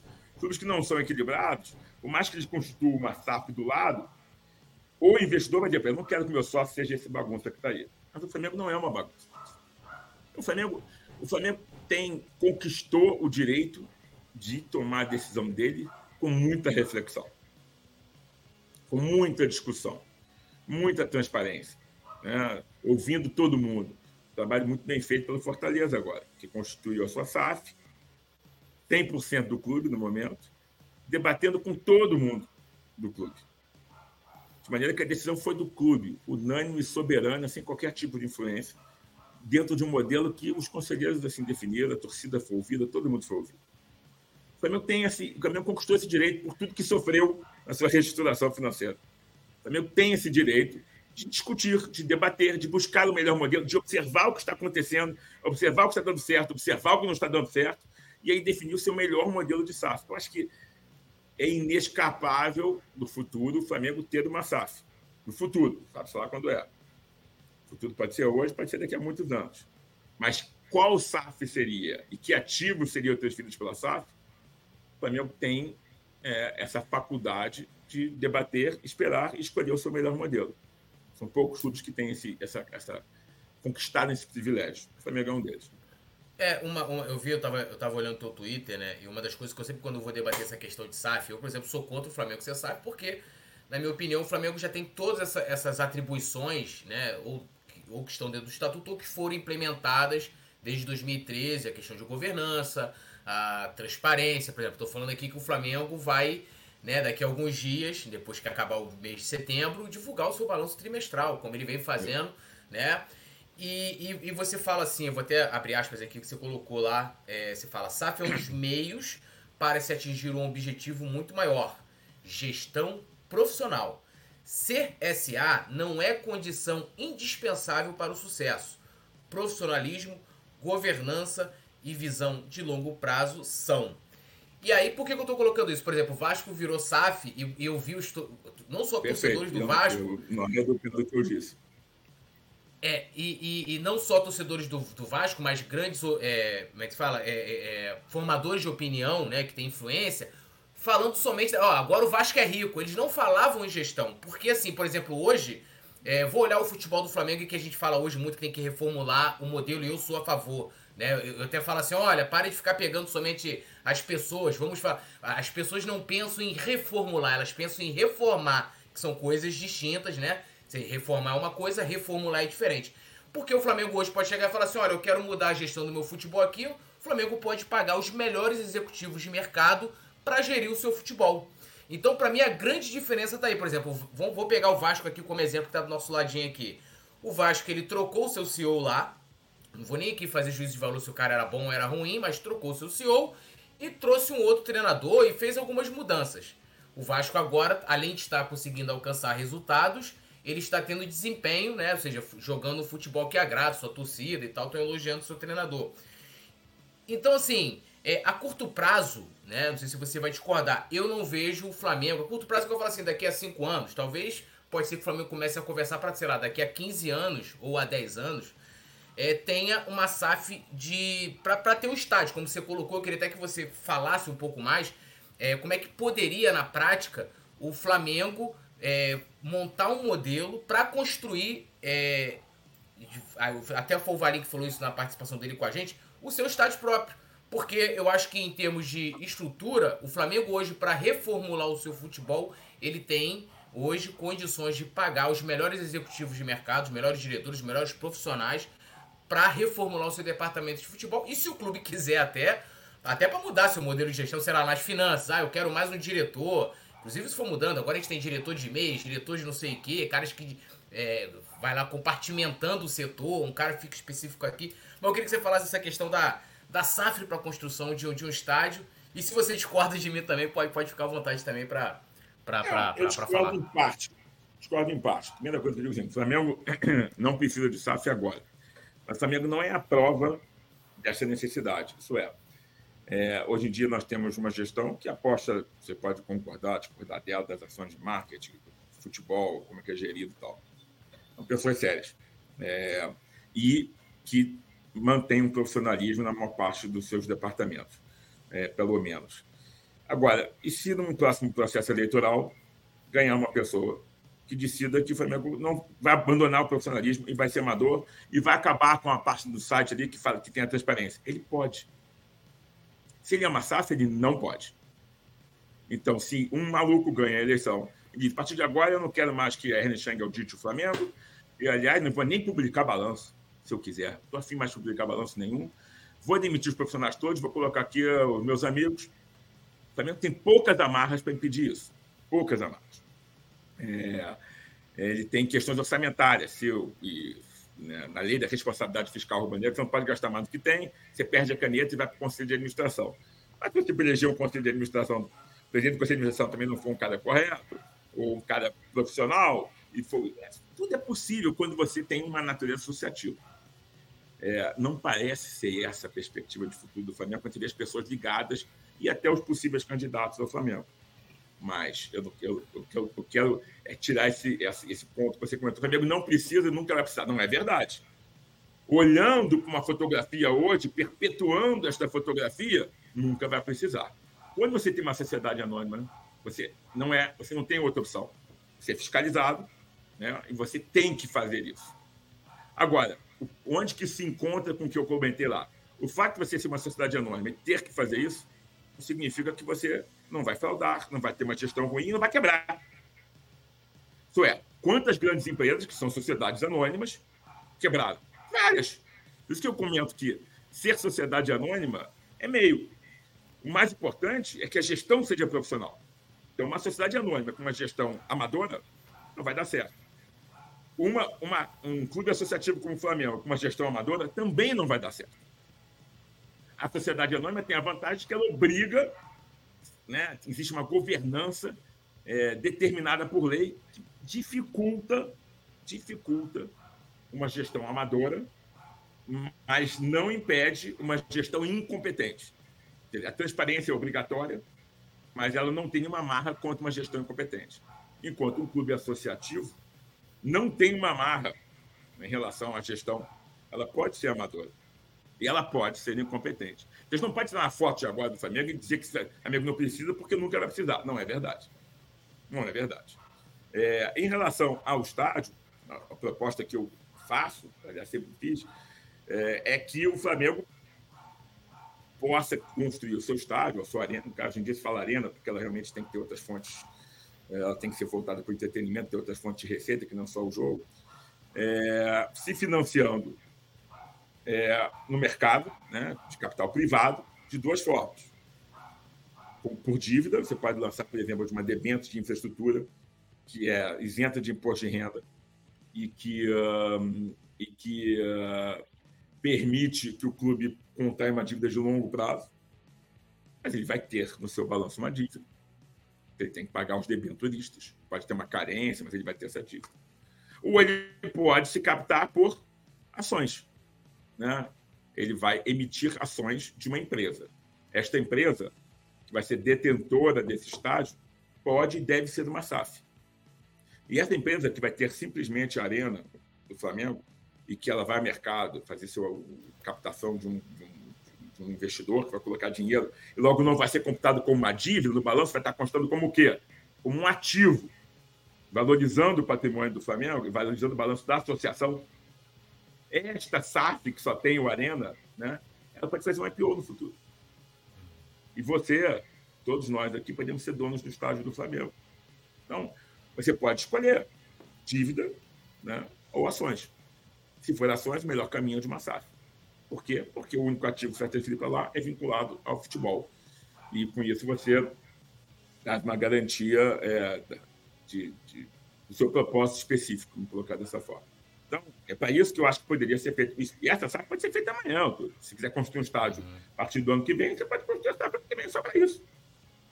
E você pode também construir uma SAF a partir do ano que vem para dizer, olha, o Flamengo agora produz conteúdo, o Flamengo pode ter uma área comercial muito ativa, é, pô, a, TV, a TV Fla é um sucesso, a TV Fla Mais também é um sucesso nesse sentido. Mas você pode dizer, o Flamengo vai começar a produzir conteúdos, uh, e esses conteúdos vão ter, ter seus próprios patrocinadores, eu vou pegar esta produtora de conteúdos do Flamengo, vou criar uma empresa, essa empresa vai ser uma SAF, e todo mundo vai poder ser sócio dela, ou vou trazer investidores para ser sócios dela. E essa empresa vai pagar dividendos para os seus sócios. Um dos sócios quem é? A associação do Flamengo, né? o clube associativo. Então, é, tem que sentar, tem que planejar, tem que ver prós e contras, ver custo de capital, custo de dívida. É, depende do momento, né? Hoje em dia as taxas de juros estão altas, daqui a um ano podem estar mais baixas, e tomar a melhor decisão para o Flamengo. Eu digo, agora, o Flamengo tem que fazer uma SAF para botar o clube, o, time de futebol lá, senão ele vai quebrar. Aplica ao Flamengo. Mas se aplicou a vários dos clubes que não tinham outra opção. E com isso estão se recuperando. O Cruzeiro está se recuperando, o Vasco está se recuperando, o Botafogo está se recuperando. A SAF foi um bem para o futebol, para esses clubes que não tinham outra opção. Aumenta a fatia do bolo, né? É algo que você fala sempre. Eu gosto muito desse, desse seu olhar, eu compartilho dessa, dessa opinião, de que é, é melhor ter a maior fatia do maior bolo. É algo que você fala Exato. sempre sobre, sobre o futebol brasileiro, o mercado do futebol brasileiro inteiro. A primeira SAF campeã brasileira hoje. O Botafogo é, é, tem sete pontos de vantagem, pode até o título escapar eventualmente, mas a tendência é o Botafogo ser campeão brasileiro. Vai acabar sendo até um marco para o nosso cenário. É. E, e eu acho que aumenta o bolo. É mais um rival para o Flamengo. Foi bacana o Flamengo vencer o Botafogo com o estádio lotado, o Newton Santos lá. É, foi o Botafogo vencendo no primeiro turno, o Flamengo venceu. Isso fomenta a rivalidade, aumenta o tamanho dos jogos. A gente, viu, por exemplo, falando como narrador esportivo aqui do Coluna do Fla, e não só do Coluna do Fla, a gente vende essa emoção e a rivalidade é tudo de bom para a gente, é o nosso produto. Então, ter o Vasco forte, ter o Botafogo o Fluminense, todos na Série A, é fundamental. E eu sou, é, gosto é, do futebol carioca forte, apesar de ser rubro-negro, né? Eu, eu fico chateado que tem um monte de paulista, time pequeno do interior de São Paulo subindo. Cara, eu fico é. preocupado. Daqui a pouco o Brasileirão Série A vai ser um grande paulistão. E era chato ver os times do Rio é nesse ioiô danado, Vasco com cinco, quatro rebaixamentos, Botafogo três rebaixamentos, enfim. É, como é que você é, vê esse cenário do futebol brasileiro? Como é que melhora a nossa liga nacional? É, eu fui, tem uma entrevista minha que eu sempre comento, eu fui super criticado por algumas pessoas lá, né, alguns torcedores, quando então, o Flamengo estava melhorando, foi o último ano nosso, o Barcelona do que estava em destaque naquele momento, e aí perguntaram, aí, Cláudio, o que falta agora do Flamengo ser o Barcelona? Aí, falta o Vasco ser o Real Madrid. Eu mantenho esse ponto. É, a gente... Adianta o Vasco ser o espanhol? Ou a Juventus e o Torino, que é um time microscópico perto da Juventus? Não adianta. Não adianta, o produto vai ser ruim a gente precisa de um produto bom. Né? A gente, quando chega em casa, a gente tem pouco tempo para poder se divertir durante a semana, você vai ter que, porra, vai ter que escolher, ver uma série na Netflix, ah, porra, ver um filme, sair com a sua mulher para jantar, com seus amigos para beber, ou ver um jogo de futebol. Se o produto for ruim, você não vai ver jogo de futebol. E se o jogo. Mesmo você torcendo para o teu time, você ah, pô, isso vai ser horrível, Flamengo já ganhou. Flamengo vai ganhar de todo mundo de 6 a 0 mas nos jogos difíceis vai ganhar de 3 a 0 Quanto você acha que vale esse produto? Nada. Nada. Porque a área, né, a, a incerteza é que tem valor. O jogo bom é esse também que o Botafogo que você foi ver. Quem vai ganhar? O Botafogo ele é até favorito. O jogo bom é o jogo onde você não sabe qual é o resultado. Esse é o jogo que atrai torcida, esse é o jogo que vem de espaço publicitário, esse é o jogo que a mídia quer transmitir. Esse é o jogo que você consegue engajar na segunda tela o torcedor. Ele vai estar lá vendo. Ele fala, ah, porque o Flamengo precisa da minha torcida. Eu vou lá, eu vou ver esse jogo. Ah, esse jogo acabou. A vitória ganhou. é muito mais saborosa, né? A vitória fica muito, muito mais, mais saborosa. saborosa. Então, o produto ganha de valor né, quando você tem times fortes disputando um campeonato. O campeonato alemão tem sempre basicamente o mesmo campeão. Não é um, não é um produto que seja efetivamente muito bem vendido de forma internacional. Ele não é bem vendido. É, a Premier League é um campeonato espetacular, porque não só o campeão varia, mas os clubes, os, os times são tão bons que a disputa para ver quem não vai cair, do, do oitavo lugar para o sétimo, todo jogo do Premier League é bom. Você liga, tá vendo? Ah, vou ver esse jogo, tá bom. Porque tem qualidade.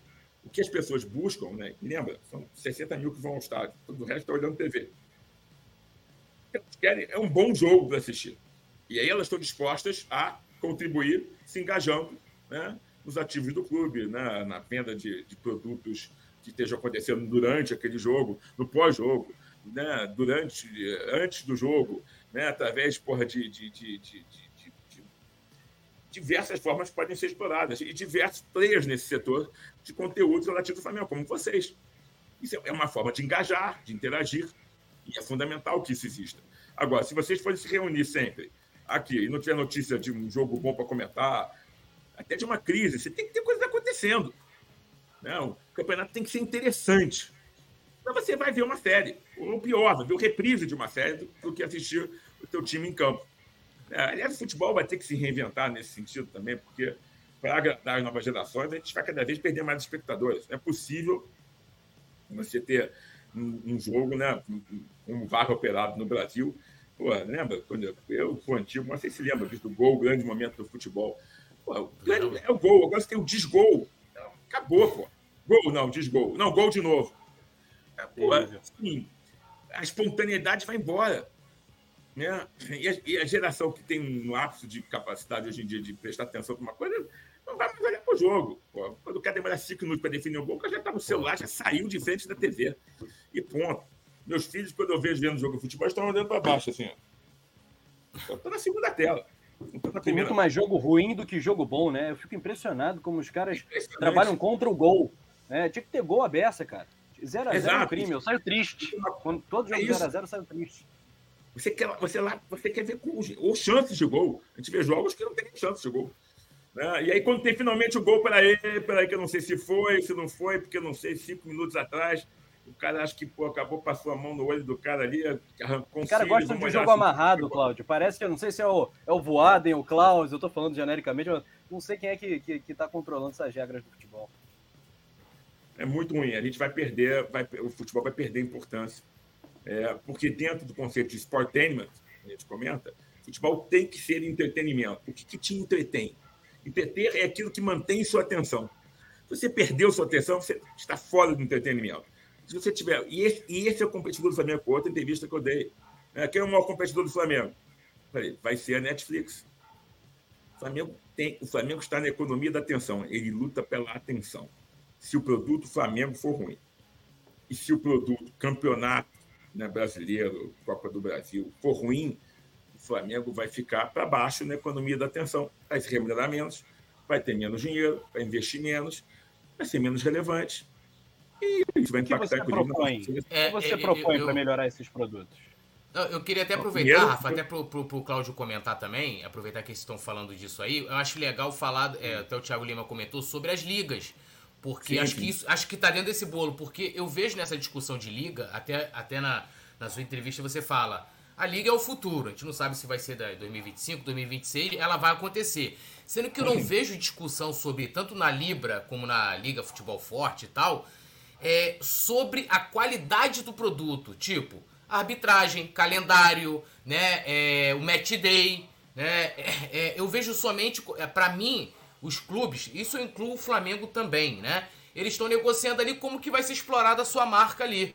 E a questão do produto, igual você falou, porra, o cara, pô, tá, teve um jogo aí que, pô, o cara vá na Premier League, pá, não sei o que, acho que nem um minuto. Ó, viu, já foi pra decidir, vambora, o jogo rola. Aqui, pô, cinco minutos o cara tá lá e tal. Aí eu acho que entra dentro disso que a gente tá debatendo aqui, dessa coisa de você melhorar o produto, de você, né? Acho que ter uma liga seria né, o ideal, mas não com a discussão como a gente está tendo com direitos de transmissão somente, né? Toda razão. É, o primeiro passo e que é fundamental para que isso aconteça é a formação de uma liga e a profissionalização dessa liga. Concordo exatamente com o número, gênero, número de grau, como você falou. Quando a gente é, pensa é, num produto, é, a primeira coisa que você faz é sentar à mesa, definir o produto, o público, né, quem vão ser os consumidores desse produto, quais são as características desse produto, né, para atingir aquele atingir o consumidor que você quer, quais são as receitas que você vai gerar a partir da circulação desse produto, se ele tem aceitação no mercado, se existem benchmarks em outros mercados, se produtos semelhantes. Tudo feito, plano de viabilidade econômica, fica de pé, dá lucro. Ah, beleza. Como é que a gente divide? É a última coisa do projeto. É a última. A gente não pode falar em liga se a gente não sabe que liga, que produto que a liga está explorando. A gente não tem uma liga efetivamente. A gente tem dois blocos de negociação. Né? A gente tem, como tem a NAFTA, né? um bloco de negociação econômica. É, é, não tem, não tem ninguém está olhando para o produto. Pode ser que estejam olhando. Não tem produto. É que eles podem estar olhando o produto agora que eles têm, que eles têm dois blocos? Estão olhando como é que eles vão é, se financiar vendendo seus direitos uh, por 20, 30, 40 ou 50 anos. É, eu entendo, parte, de, parte dos clubes tem, é, vive em estado de penúria, mas outros clubes não passam no mesmo momento, talvez pudessem é, liderar essa discussão, que pode ter acontecido lá no começo, eu não estava lá para dizer. Né? Algum dirigente vai dizer, peraí, eu estava lá e propus isso. Pode ser. Eu estou falando, estou julgando em cima da fotografia, eu não estou vivenciando o filme. A foto que nós temos lamentavelmente, no momento que nós não temos uma liga, não temos duas, é difícil explicar isso lá fora, para quem não conhece a nossa cultura. Eu tenho aqui uh, contatos diários com investidores estrangeiros, já fui para o exterior algumas vezes conversar com investidores, e é difícil explicar isso. Por que, que a gente não tem a liga e o que, que são? E por que, que a gente tem na cabeça dele duas ligas? Né? Aí tem que dizer, não, nós não temos uma liga, nenhuma nem duas, não temos liga, não temos blocos de negociação. Mas como é que funciona? Mas, e, e a CBF nessa história? A CBF está se pronunciando. Ninguém perguntou, ninguém pediu, pediu para se pronunciar sobre nada, estava assistindo aquilo, de, de cadeirinha ali. Então, assim, eu não tenho dúvidas de que nós vamos ter uma liga. Eu não sei quando, porque é, quando você fala com presidentes de clubes, assim, a, imensa maioria vai concordar com isso que eu estou dizendo aqui. Alguns dizem, paciência, concordo contigo, mas eu preciso de dinheiro agora na frente, depois eu discuto isso. Outros concordam e têm suas outras justificativas. Então, quando existe o interesse, esse é o, esse é o, é o elemento inicial, fundamental né? e necessário. Há o interesse de se formar uma liga. Não existe essa discussão. Dois, há uma visão da sociedade de que essa liga é importante. Três, os agentes econômicos que estão no ecossistema do futebol também entendem que isso é interessante. Então, a liga vai acontecer. Acontece que cada vez que demora um pouco mais para isso acontecer, a gente vai perdendo tempo e relevância no cenário uh, internacional, principalmente. Então, para mim não é uma questão é, de se, é uma questão de quando. Mas esse atraso, se a gente demorar mais de um ano para isso acontecer, vai ser para o Campeonato de 2026. E a gente vai perdendo tempo. A Liga, né, uma vez que você tem ela formada, se define o produto, e se debata a competição, e se debata a arbitragem, e se debata questões como fair play financeiro, o licenciamento, que são questões fundamentais para se endereçar o produto ser bom. Né? Aí depois você sente com a CBF, pergunta, veja o que vai ficar com a CBF, o que não vai ficar com a CBF. Isso, assim, demora um tempo. E você tem que profissionalizar, tem que ter um CEO na liga, que não tem que ser ligado a um clube, não tem que ser um presidente de um clube, tem que ser um profissional contratado, um de headhunting, que procura o melhor profissional para aquilo, para tocar aquilo ali, tem que ter um conselho de administração, um conselho fiscal, um conselho consultivo. É uma sociedade anônima. É uma sociedade anônima. Com governança, com balanços publicados, que atende a um interesse é, difuso e coletivo, que é o futebol, uma paixão coletiva. Então, é, é, uma, é preciso, por exemplo, na minha visão, de que exista um órgão regulador, hoje em dia, no futebol, é, independente da liga. Porque, por exemplo. Mas seria um órgão do governo? Ou talvez um órgão do governo, tenho essa dúvida, ou talvez uma, uma um órgão é, que, que, seja como uma sociedade de economia mista. Assim, você tem representantes uhum. do governo, como o CAF é, é, o COAF é, e representantes da, da, da, economia privada ou, e das, das associações civis. Por quê?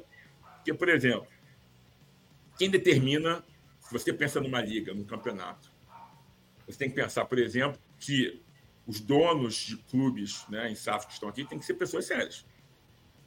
Você não quer que um vagabundo, um, um contraventor, entendeu? Seja dono de um clube no Brasil. Por quê? Porque, você, porque o branding perde valor do seu produto. E mais, se o cara compra um clube no Brasil, ele tem que provar que ele tem capacidade econômica de gerir aquele clube e mostrar um plano de negócio e, ó, eu não conheço de futebol, mas estou contratando uma gestão. Por quê?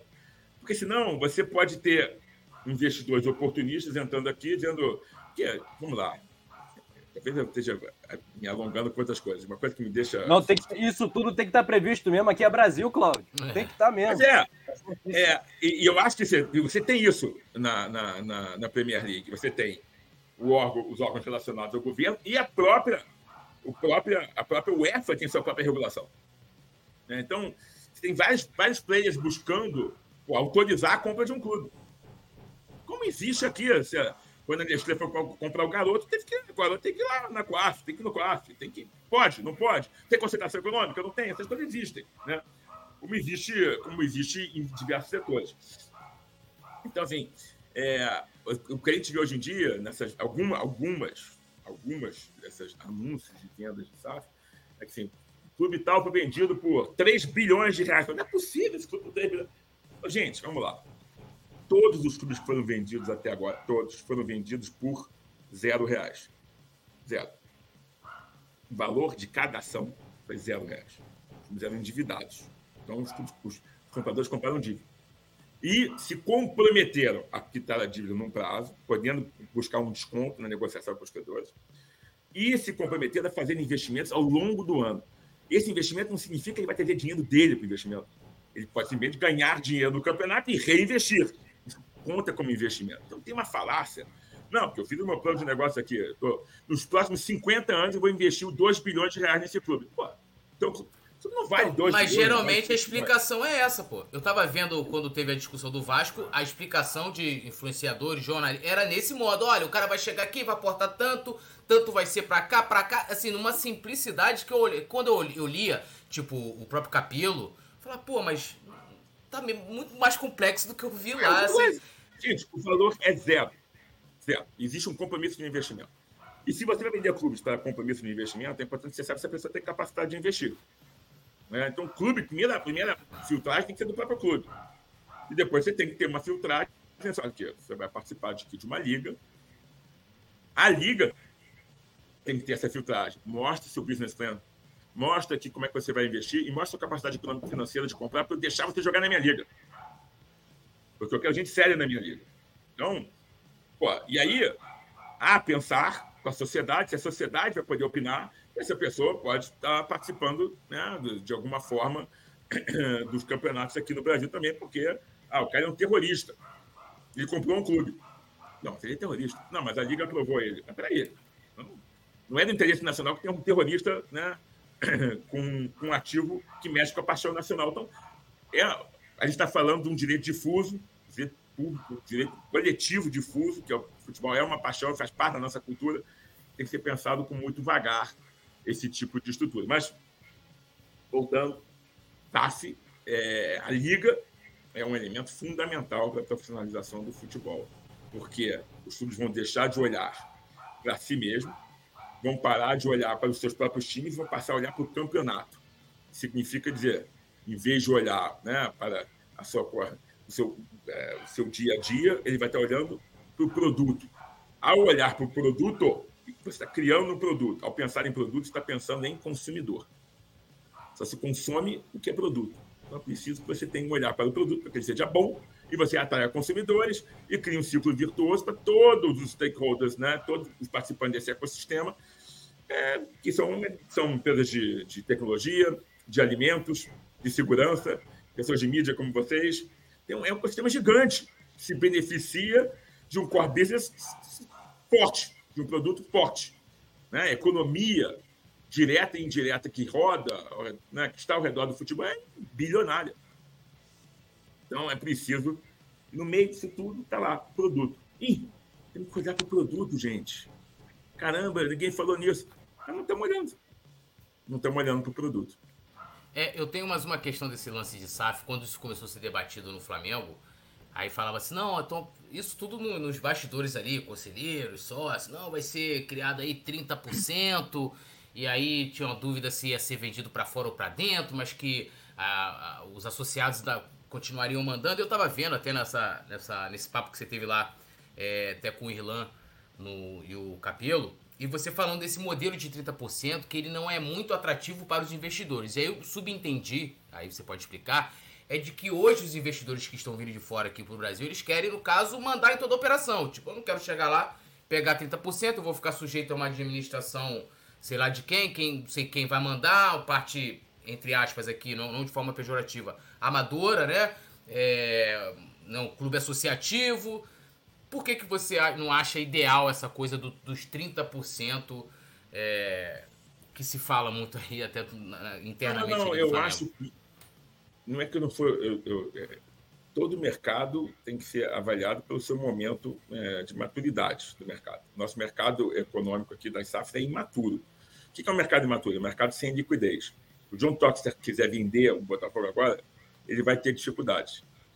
Porque nós nunca tivemos uma transação de alguém que comprou já vendeu para alguém. Um valor, um valuation maior, né? tendo lucro. É, mesmo na Bolsa de Valores. Né? A Bolsa de Valores funciona. Quais são as ações mais valorizadas? São aquelas mais líquidas, onde tem mais gente querendo comprar, onde tem mais compra e venda. Porque você, o investimento seguro é aquele que você pode se desfazer quando você quiser. O investimento que você fica aprisionado a ele não é um investimento seguro. É, como o mercado brasileiro ainda não é líquido, é, um investidor para comprar um, um, uma participação minoritária, ele vai ficar na mão do controlador.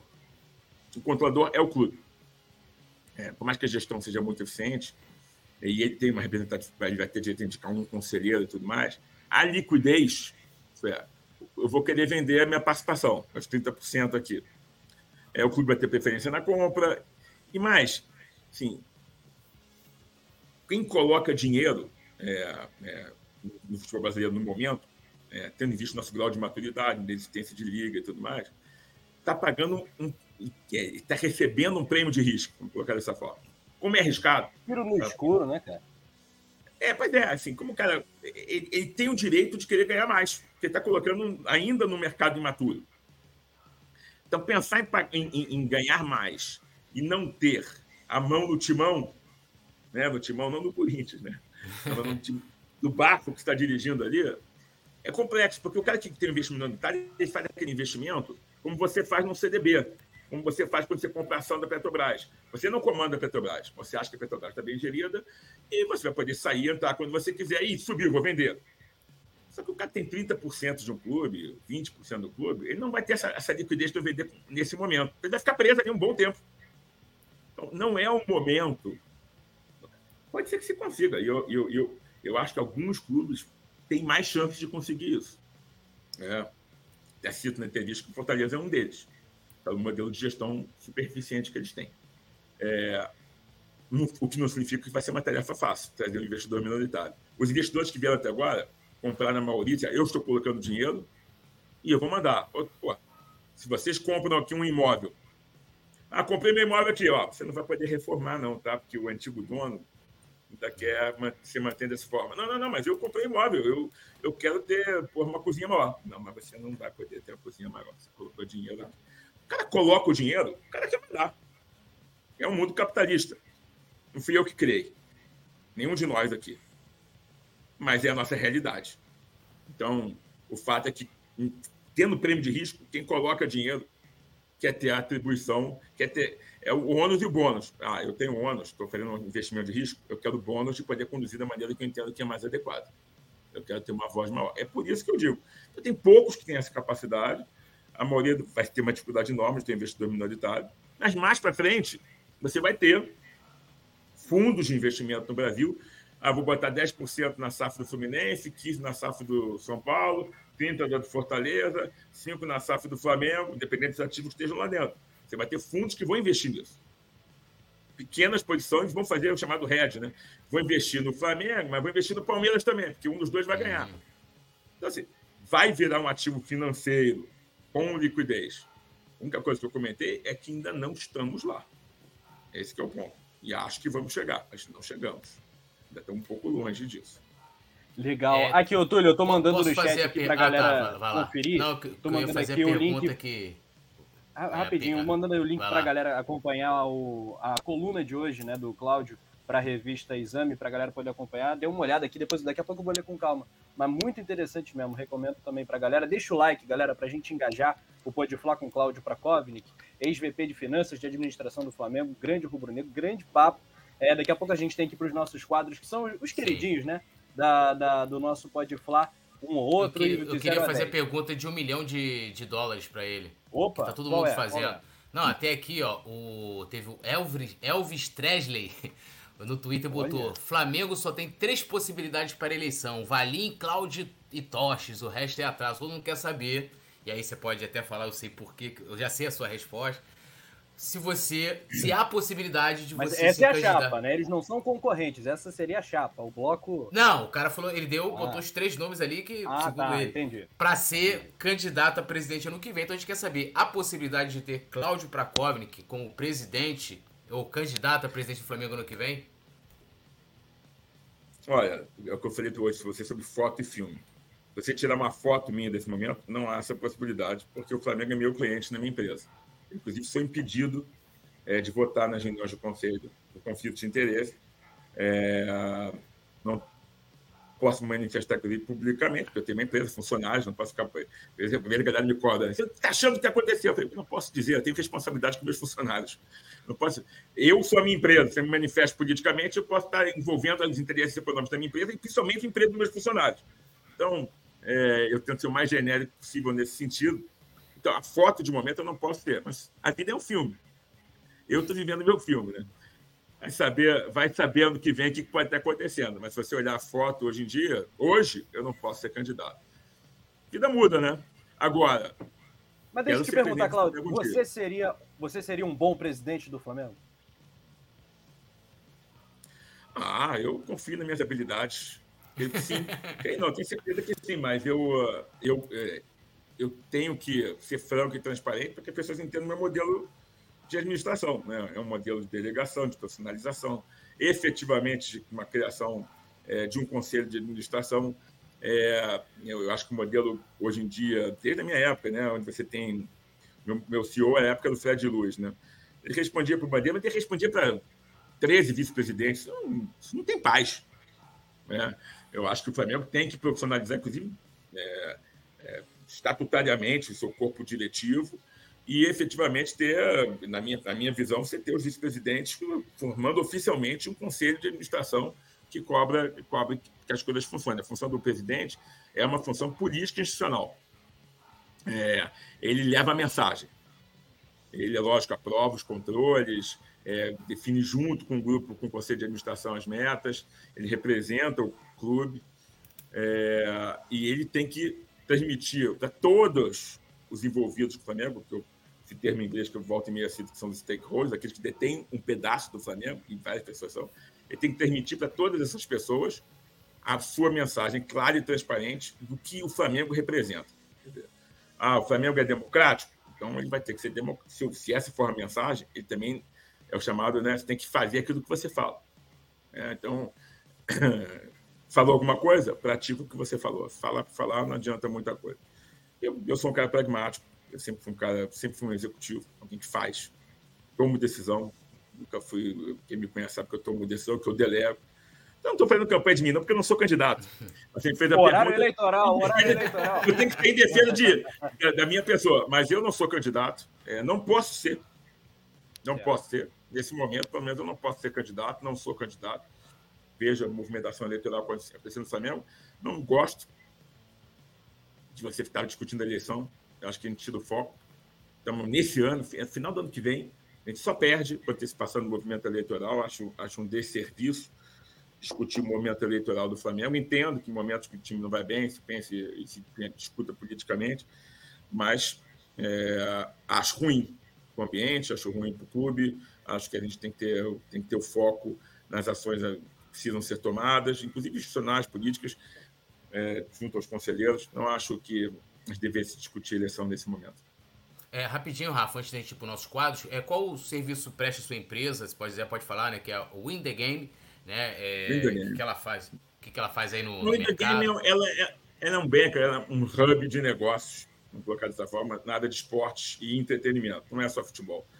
É, a gente tem uma área de marketing que faz transformação digital de clubes, federações, confederações, lida com artistas também, né? uma área de, de, de tokenização que a gente fez, igual o FanPass do Grêmio, por exemplo, que é um projeto de criação de moeda do clube, diferente do, do modelo de, de fan token que o Flamengo teve os outros. Uhum.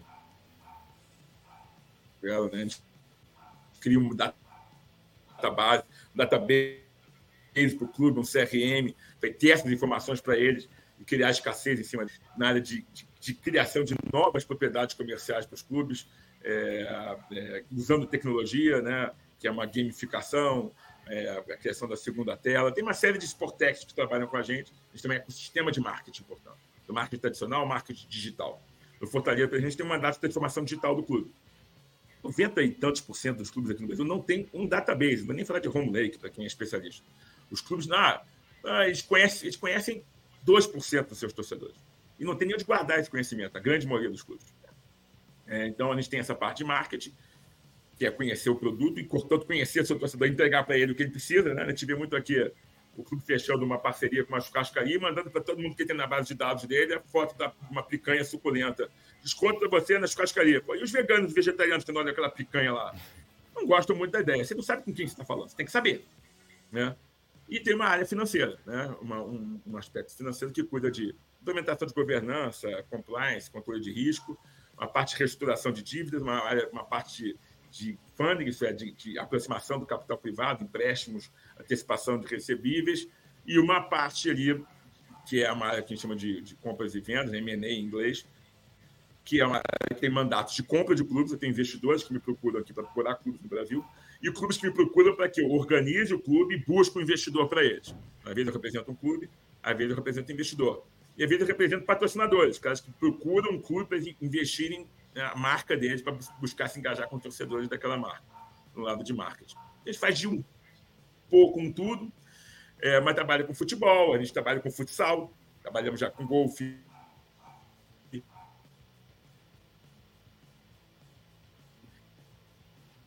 Eu acho que o Cláudio agora travou, hein? É, deu uma pequena travadinha aqui, questão técnica. Enquanto uhum. isso, galera, é, acho que agora tá o like. Vamos lá, acho que tá voltando. Vamos acompanhar. Agora com um projeto legal, tentando. Acho que agora travou. É, travou um pouquinho. Tá naquela. Eu não vou ali. A gente tem é, equipes. Cláudio, você deu uma, uma travadinha. Ah, não, travadinha não, deu uma travadona, né? É, deu uma travadona. É, o que, que você sugere, produção? O que, que a gente deve fazer aqui? De repente, tentar restabelecer essa conexão com, é, com o grande Cláudio Prakov. Deixa eu mandar né? mensagem aqui pro Cláudio para ele sair é, entrar, Manda né, mensagem para ele. É, enquanto isso, eu vou ler aqui o chat, Túlio. Manda mensagem para ele. Manda um abraço aqui pro Gustavo Cunha. Que a pergunta é: você sonha ser presidente do Flamengo? Sim, ele colocou isso, sim. É, aqui no nosso bate-papo. O Thiago Lima tá falando aqui com a gente também. Ah, o, a galera falando muito sobre SAF, sobre estádio, sobre Maracanã, sobre Tite, né? Tem toda essa questão, o debate, quem será o próximo técnico do Flamengo? Sampaoli já está ali perto do Harry Rorô, ele está no Ró, Harry Ró, rua, falta é, essa, esse essa comunicado oficial do Flamengo. E já já a gente restabelece a conexão com o Cláudio Prakovnik, grande rubro-negro aí. Ele vai voltar para a gente seguir o nosso bate-papo, está muito bom, né? Uma figura uh, muito relevante do universo rubro-negro, um cara muito inteligente é, e muito preparado, acima de tudo, preparado. E eu não tenho dúvida que seria, eventualmente, um dia, um grande presidente também para o Flamengo. Já tem uma grande colaboração, tá na história do clube e é respeitado acima de tudo, né? É bacana ser você tratar com gente que tem credibilidade, que é séria. E o Cláudio é muito respeitado pelo mercado e por todos os rubro-negros também. Vinícius Busque está aqui com a gente. Mandar um abraço para Gustavo Cunha, para toda essa galera braba aqui, a Carla, o Wesley. Deixa o seu like.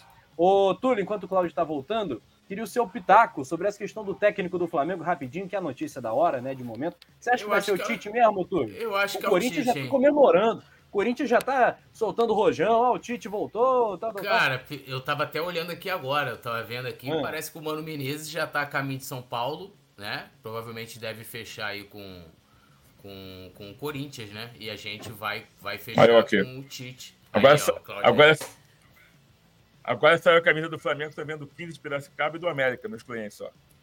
Aí, Maravilha, hein? Belíssimo. Pô, agora eu que cá, velho 15 de... ah, eu, eu, você viu como é que eu tô velho, eu já vi o 15 de Piracicaba jogar a primeira divisão do futebol brasileiro. É. Uh, aí, ó. Não vi, não. você não viu, Rafa? Aí, tá vendo?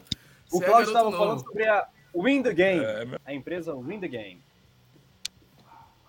É isso.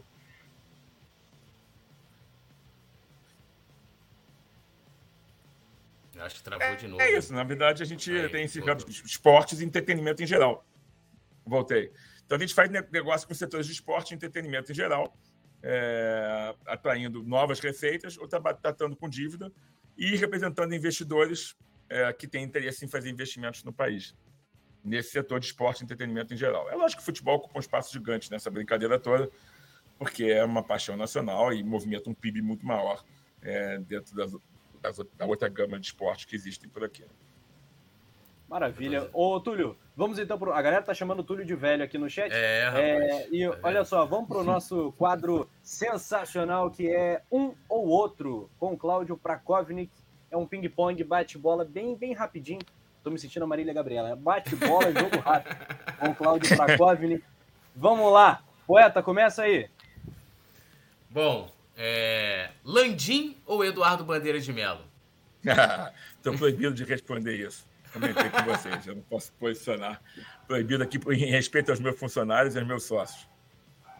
Tá. tá. Modelo Mas, ó, associativo. Acho os dois muito SAF? sérios. Oi? Modelo associativo ou SAF? SAF é meio, não é fim. É modelo profissional. É, então, ó, vou botar dois aqui que estão fora da gestão, então esse aqui dá para você falar. Valim. Como é cliente? Valim ou Flávio Villeman?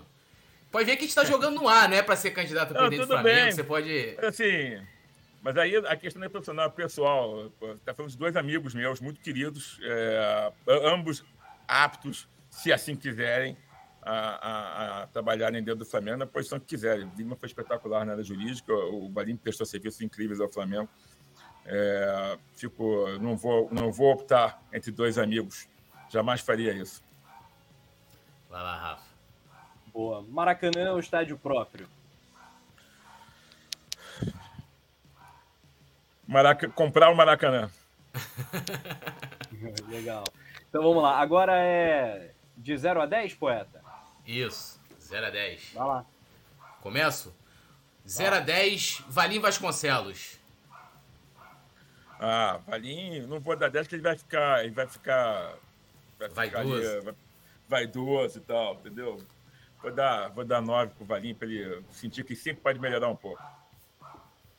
Vou pegar aqui um modelo de gestão do futebol do Flamengo. Vai me colocar na mesma situação que eu comentei com você. Não, é cliente meu, eu não posso opinar. Queria pegar o coração agora do Cláudio, né? Queria ver se saía né, aquele comentário como comentarista, Cláudio Prakovnik. Em breve, assim, em algum momento eu vou poder. Isso vai acontecer, mas agora eu não posso falar. Mas vamos, é... vamos, tentar, vamos testar agora a reação ah. dele, né? O semblante. O Tite. Tite é um bom nome, Cláudio Prakovnik? Para mim, não. Ó, é, SAF no Brasil, qual a sua nota? Acho que a gente está tá, tá melhorando, né? Acho que a gente está passando de ano, mas está passando raspando. Eu daria nota 7 no momento. Tá, então como a gente tem outros nomes aqui, o Rafa, aproveitando que, que eu tenho certeza que ele não poderia responder, eu vou aproveitar. Porque assim, a gente. A, gente, é, é, o, a SAF, pelo menos na América Latina, ela, por exemplo, em alguns países que foram. É, que a legislação obrigou os clubes a implementar, Vou botar aqui o Chile. O Chile, por exemplo, hoje aqui, porra, no futebol sul-americano, os clubes é, são obrigados a serem SAFs e, e, não são protagonistas, né? Porque assim, por que eu tô perguntando isso? Porque as pessoas olham, tem aquela visão, o senso comum, ah, vai ser SAF é garantia de sucesso.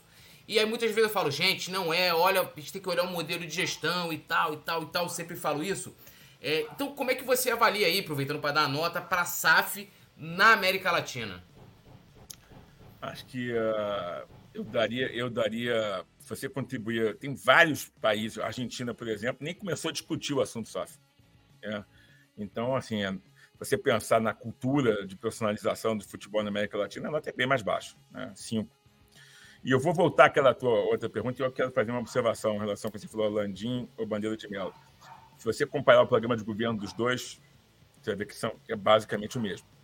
Então, em termos de pensamento, existem desavenças pessoais aí claras entre eles, uh, mas a plataforma econômico-financeira, a visão de mercado, se pegar o programa de governo, vai ser difícil achar distinções. Portanto, eles têm um pensamento muito semelhante a respeito de grande maioria dos temas. Mas né, existe uma desavença pessoais entre eles. Isso aí. merece muito respeito, né? São gestões que estão entrando na história do Sérios. Seríssimos. É. E estavam juntos no começo e foram responsáveis pelos primeiros anos da gente, que foram os mais difíceis. Muito legal. Ô, Cláudio, como é que foi a origem do seu rubro-negrismo? É, em que momento você virou Flamengo? Você virou, olhou para aquele manto sagrado e falou, pô, é, hum. esse é meu time, esse é o time que eu amo. Foi desde criança? Como é que foi? Ah, você, você, acho que você basicamente nasce, né? Porque quando você tem. Meu pai era muito rubro-negro, meu irmão é muito rubro-negro, minhas referências. É, minha mãe não tinha outra opção, senão não tinha casamento. É, todos eu nasci num lar rubro-negro, né? Não tem jeito. Né? Assim como eu nasci num lar judaico, eu nasci num lar rubro-negro. São duas religiões que eu tenho. E uh, desde criança, desde criança, roupinha de Flamengo, assim. Não, não vai me achar com outra roupinha de outro clube, pode pesquisar na internet que não vai achar. Na, na Winda Game aqui, desde quando eu tiro foto com meus clientes. A camisa está do lado aqui, ó. Aqui, porque eu tenho respeito por ela, são meus clientes. É, eu sempre Você digo. Você viu o Zico, não? Você não viu o Zico jogar? Qual foi o seu maior ídolo? É, tenho 54 anos, né? Vi o Zico jogar para Chuchu. Ah, Graças a Deus. Mas já era. Então não tem Privilegiado. Depois do Zico, é. depois do Zico, é, qual é o seu maior ídolo pessoal como jogador do Flamengo? Não vou falar daquela geração quase que toda, vou falar do Leandro. Para mim, depois do Zico, quem jogava pra caramba ali era. era eu ficava boca aberto vendo jogar o peixe frito. Que aí eu não moro. Mas pra, mais adiante, né, passando daquela geração, é, eu não posso deixar de falar do Pet, porque o Romário também tem sido um ídolo tanto, né, mas o Romário é um ídolo nacional, né? Como o rubro-negro identificação, né, o Pet veio, veio na sequência. Mas o Zico está lá, lá, dá nem para olhar a distância que o Zico está de qualquer outro ser humano do mundo para mim aqui. Na minha, na minha empresa aqui tem um autógrafo do Zico que ele me deu em 1977 no restaurante Sinandim, Copacabana. Olha só. Ele, Rapaz, mas tá com 54, achei que você tinha uns 40 e poucos, tá bem demais, hein? É, tratamentos cosméticos, pô. ah. Aí sim. Legal, muito bom. Ô, ô Cláudio, pra gente fechar, né? A gente tá roubando muito do seu tempo, que é, a gente sabe que é, que é precioso. É, tem uma definição de um histórico presidente do Flamengo, né, o, o Márcio Braga, que, ele, que eu gosto muito, particularmente de Flamengo. Ele definiu o Flamengo como o maior fenômeno popular do século XX no Brasil. E essa definição eu acho uhum. muito legal, muito forte. Você, Cláudio Prakovnik, como você define o clube de regatas do Flamengo? Sua definição de Flamengo? O meu amor. E uh, quando a gente ama alguém, a gente tem clareza que todo mundo também ama, no objeto do nosso amor, né? Então, ao dizer que é meu amor, eu estou universalizando esse amor com todos os outros que partilham dessa paixão. Muito bom. Poeta Túlio, estou mais do que satisfeito, estou muito honrado. É, é uma figura admirável, Cláudio. A gente espera que ele possa retornar eventualmente mais, mais vezes aqui no nosso Pode Falar. Somou muito, foi um grande papo galera tá comentando aqui nosso futuro presidente, enfim, diversos comentários, é. a galera curtiu vai muito. Vai chegar o dia. É um e... sonho meu, vai chegar esse dia. É, eu quero te agradecer, Cláudio. Muito obrigado, viu, de coração, pelo, pelo tempo, pelo papo. Foi muito legal, aprendi muito contigo. E imediatamente após o nosso papo, eu vou ler a sua coluna de hoje lá na revista Exame. Sugiro que a galera faça o mesmo. Poeta. É. Legal. É, eu também agradecer, né? Sempre. Não tô falando isso aqui para fazer média, não. Sempre quando eu, é, quando eu vou escutar o Cláudio, né, em algum outro lugar, participação dele em podcasts, em algum lugar, sempre tô aprendendo alguma coisa, inclusive quando tô, né, tendo oportunidade de bater um papo direto com ele, a gente sempre vai vai aprendendo. Eu não sou o cara dos números, né? Então, né, vou aprendendo com quem, com quem manja, com quem sabe essa coisa do mercado. E, Cláudio, muito obrigado mesmo. Assim, é, é sempre um privilégio poder bater o um papo contigo. Ser um cara muito importante para para a história do Flamengo, por aquele momento todo que o Flamengo passou, por todas as vezes que você prestou serviço para o clube, mesmo que não estando diretamente prestando serviço, agora está prestando um serviço diferente, mas eu sei é, como que você doou o seu tempo, né, a importância que tem o Flamengo na sua vida e privilégio estar aqui com você sempre. Muito obrigado aí. Espero que não seja a última vez que a gente possa bater o Quem sabe com o candidato Cláudio é. Bom, acho que antes disso a gente pode falar de novo. E uh, eh, para mim é sempre um prazer estar com vocês. Pô, sou admirador do programa, admirador das pessoas. A gente convive já há algum tempo. E um, sempre que requisitado, aqui estarei para falar com vocês, com os telespectadores. Né? Telespectador para quem vê TV, mas é, é, é. são as pessoas, as pessoas de hoje em dia veem também, não só ouvem. É, com a audiência que vocês têm, que, e desejo mais sucesso, mais sorte para vocês. Contem sempre comigo. Obrigado. É uma honra para mim poder falar, expor minhas opiniões. É sempre um privilégio. Poucas pessoas é, têm essa oportunidade de poder dizer é, francamente o que pensam e receber em retorno né, a opinião dos outros e crescer é, a partir desse retorno. Então, obrigado, contem sempre comigo. Saudações rubro-negras a todos. A gente que agradece. Legal. Valeu, Nação Rubro-Negra. Deixa o like antes de fechar e até a próxima. Tchau, tchau. Alô, Nação do Mengão! Esse é o Coluna do Fla. Seja bem-vindo se inscreva no canal, não esqueça de deixar o seu like, pega o link, compartilha pra geral, comente, comente bastante, queremos te ouvir. Aqui você tem a melhor transmissão dos jogos do Flamengo na internet. O Coluna é brabo e tem o Podfla, o podcast da nação. É muita resenha e um show de cobertura do maior do mundo, do jeitinho que a nação merece. Esse é o Coluna. Saudações rubro-negras.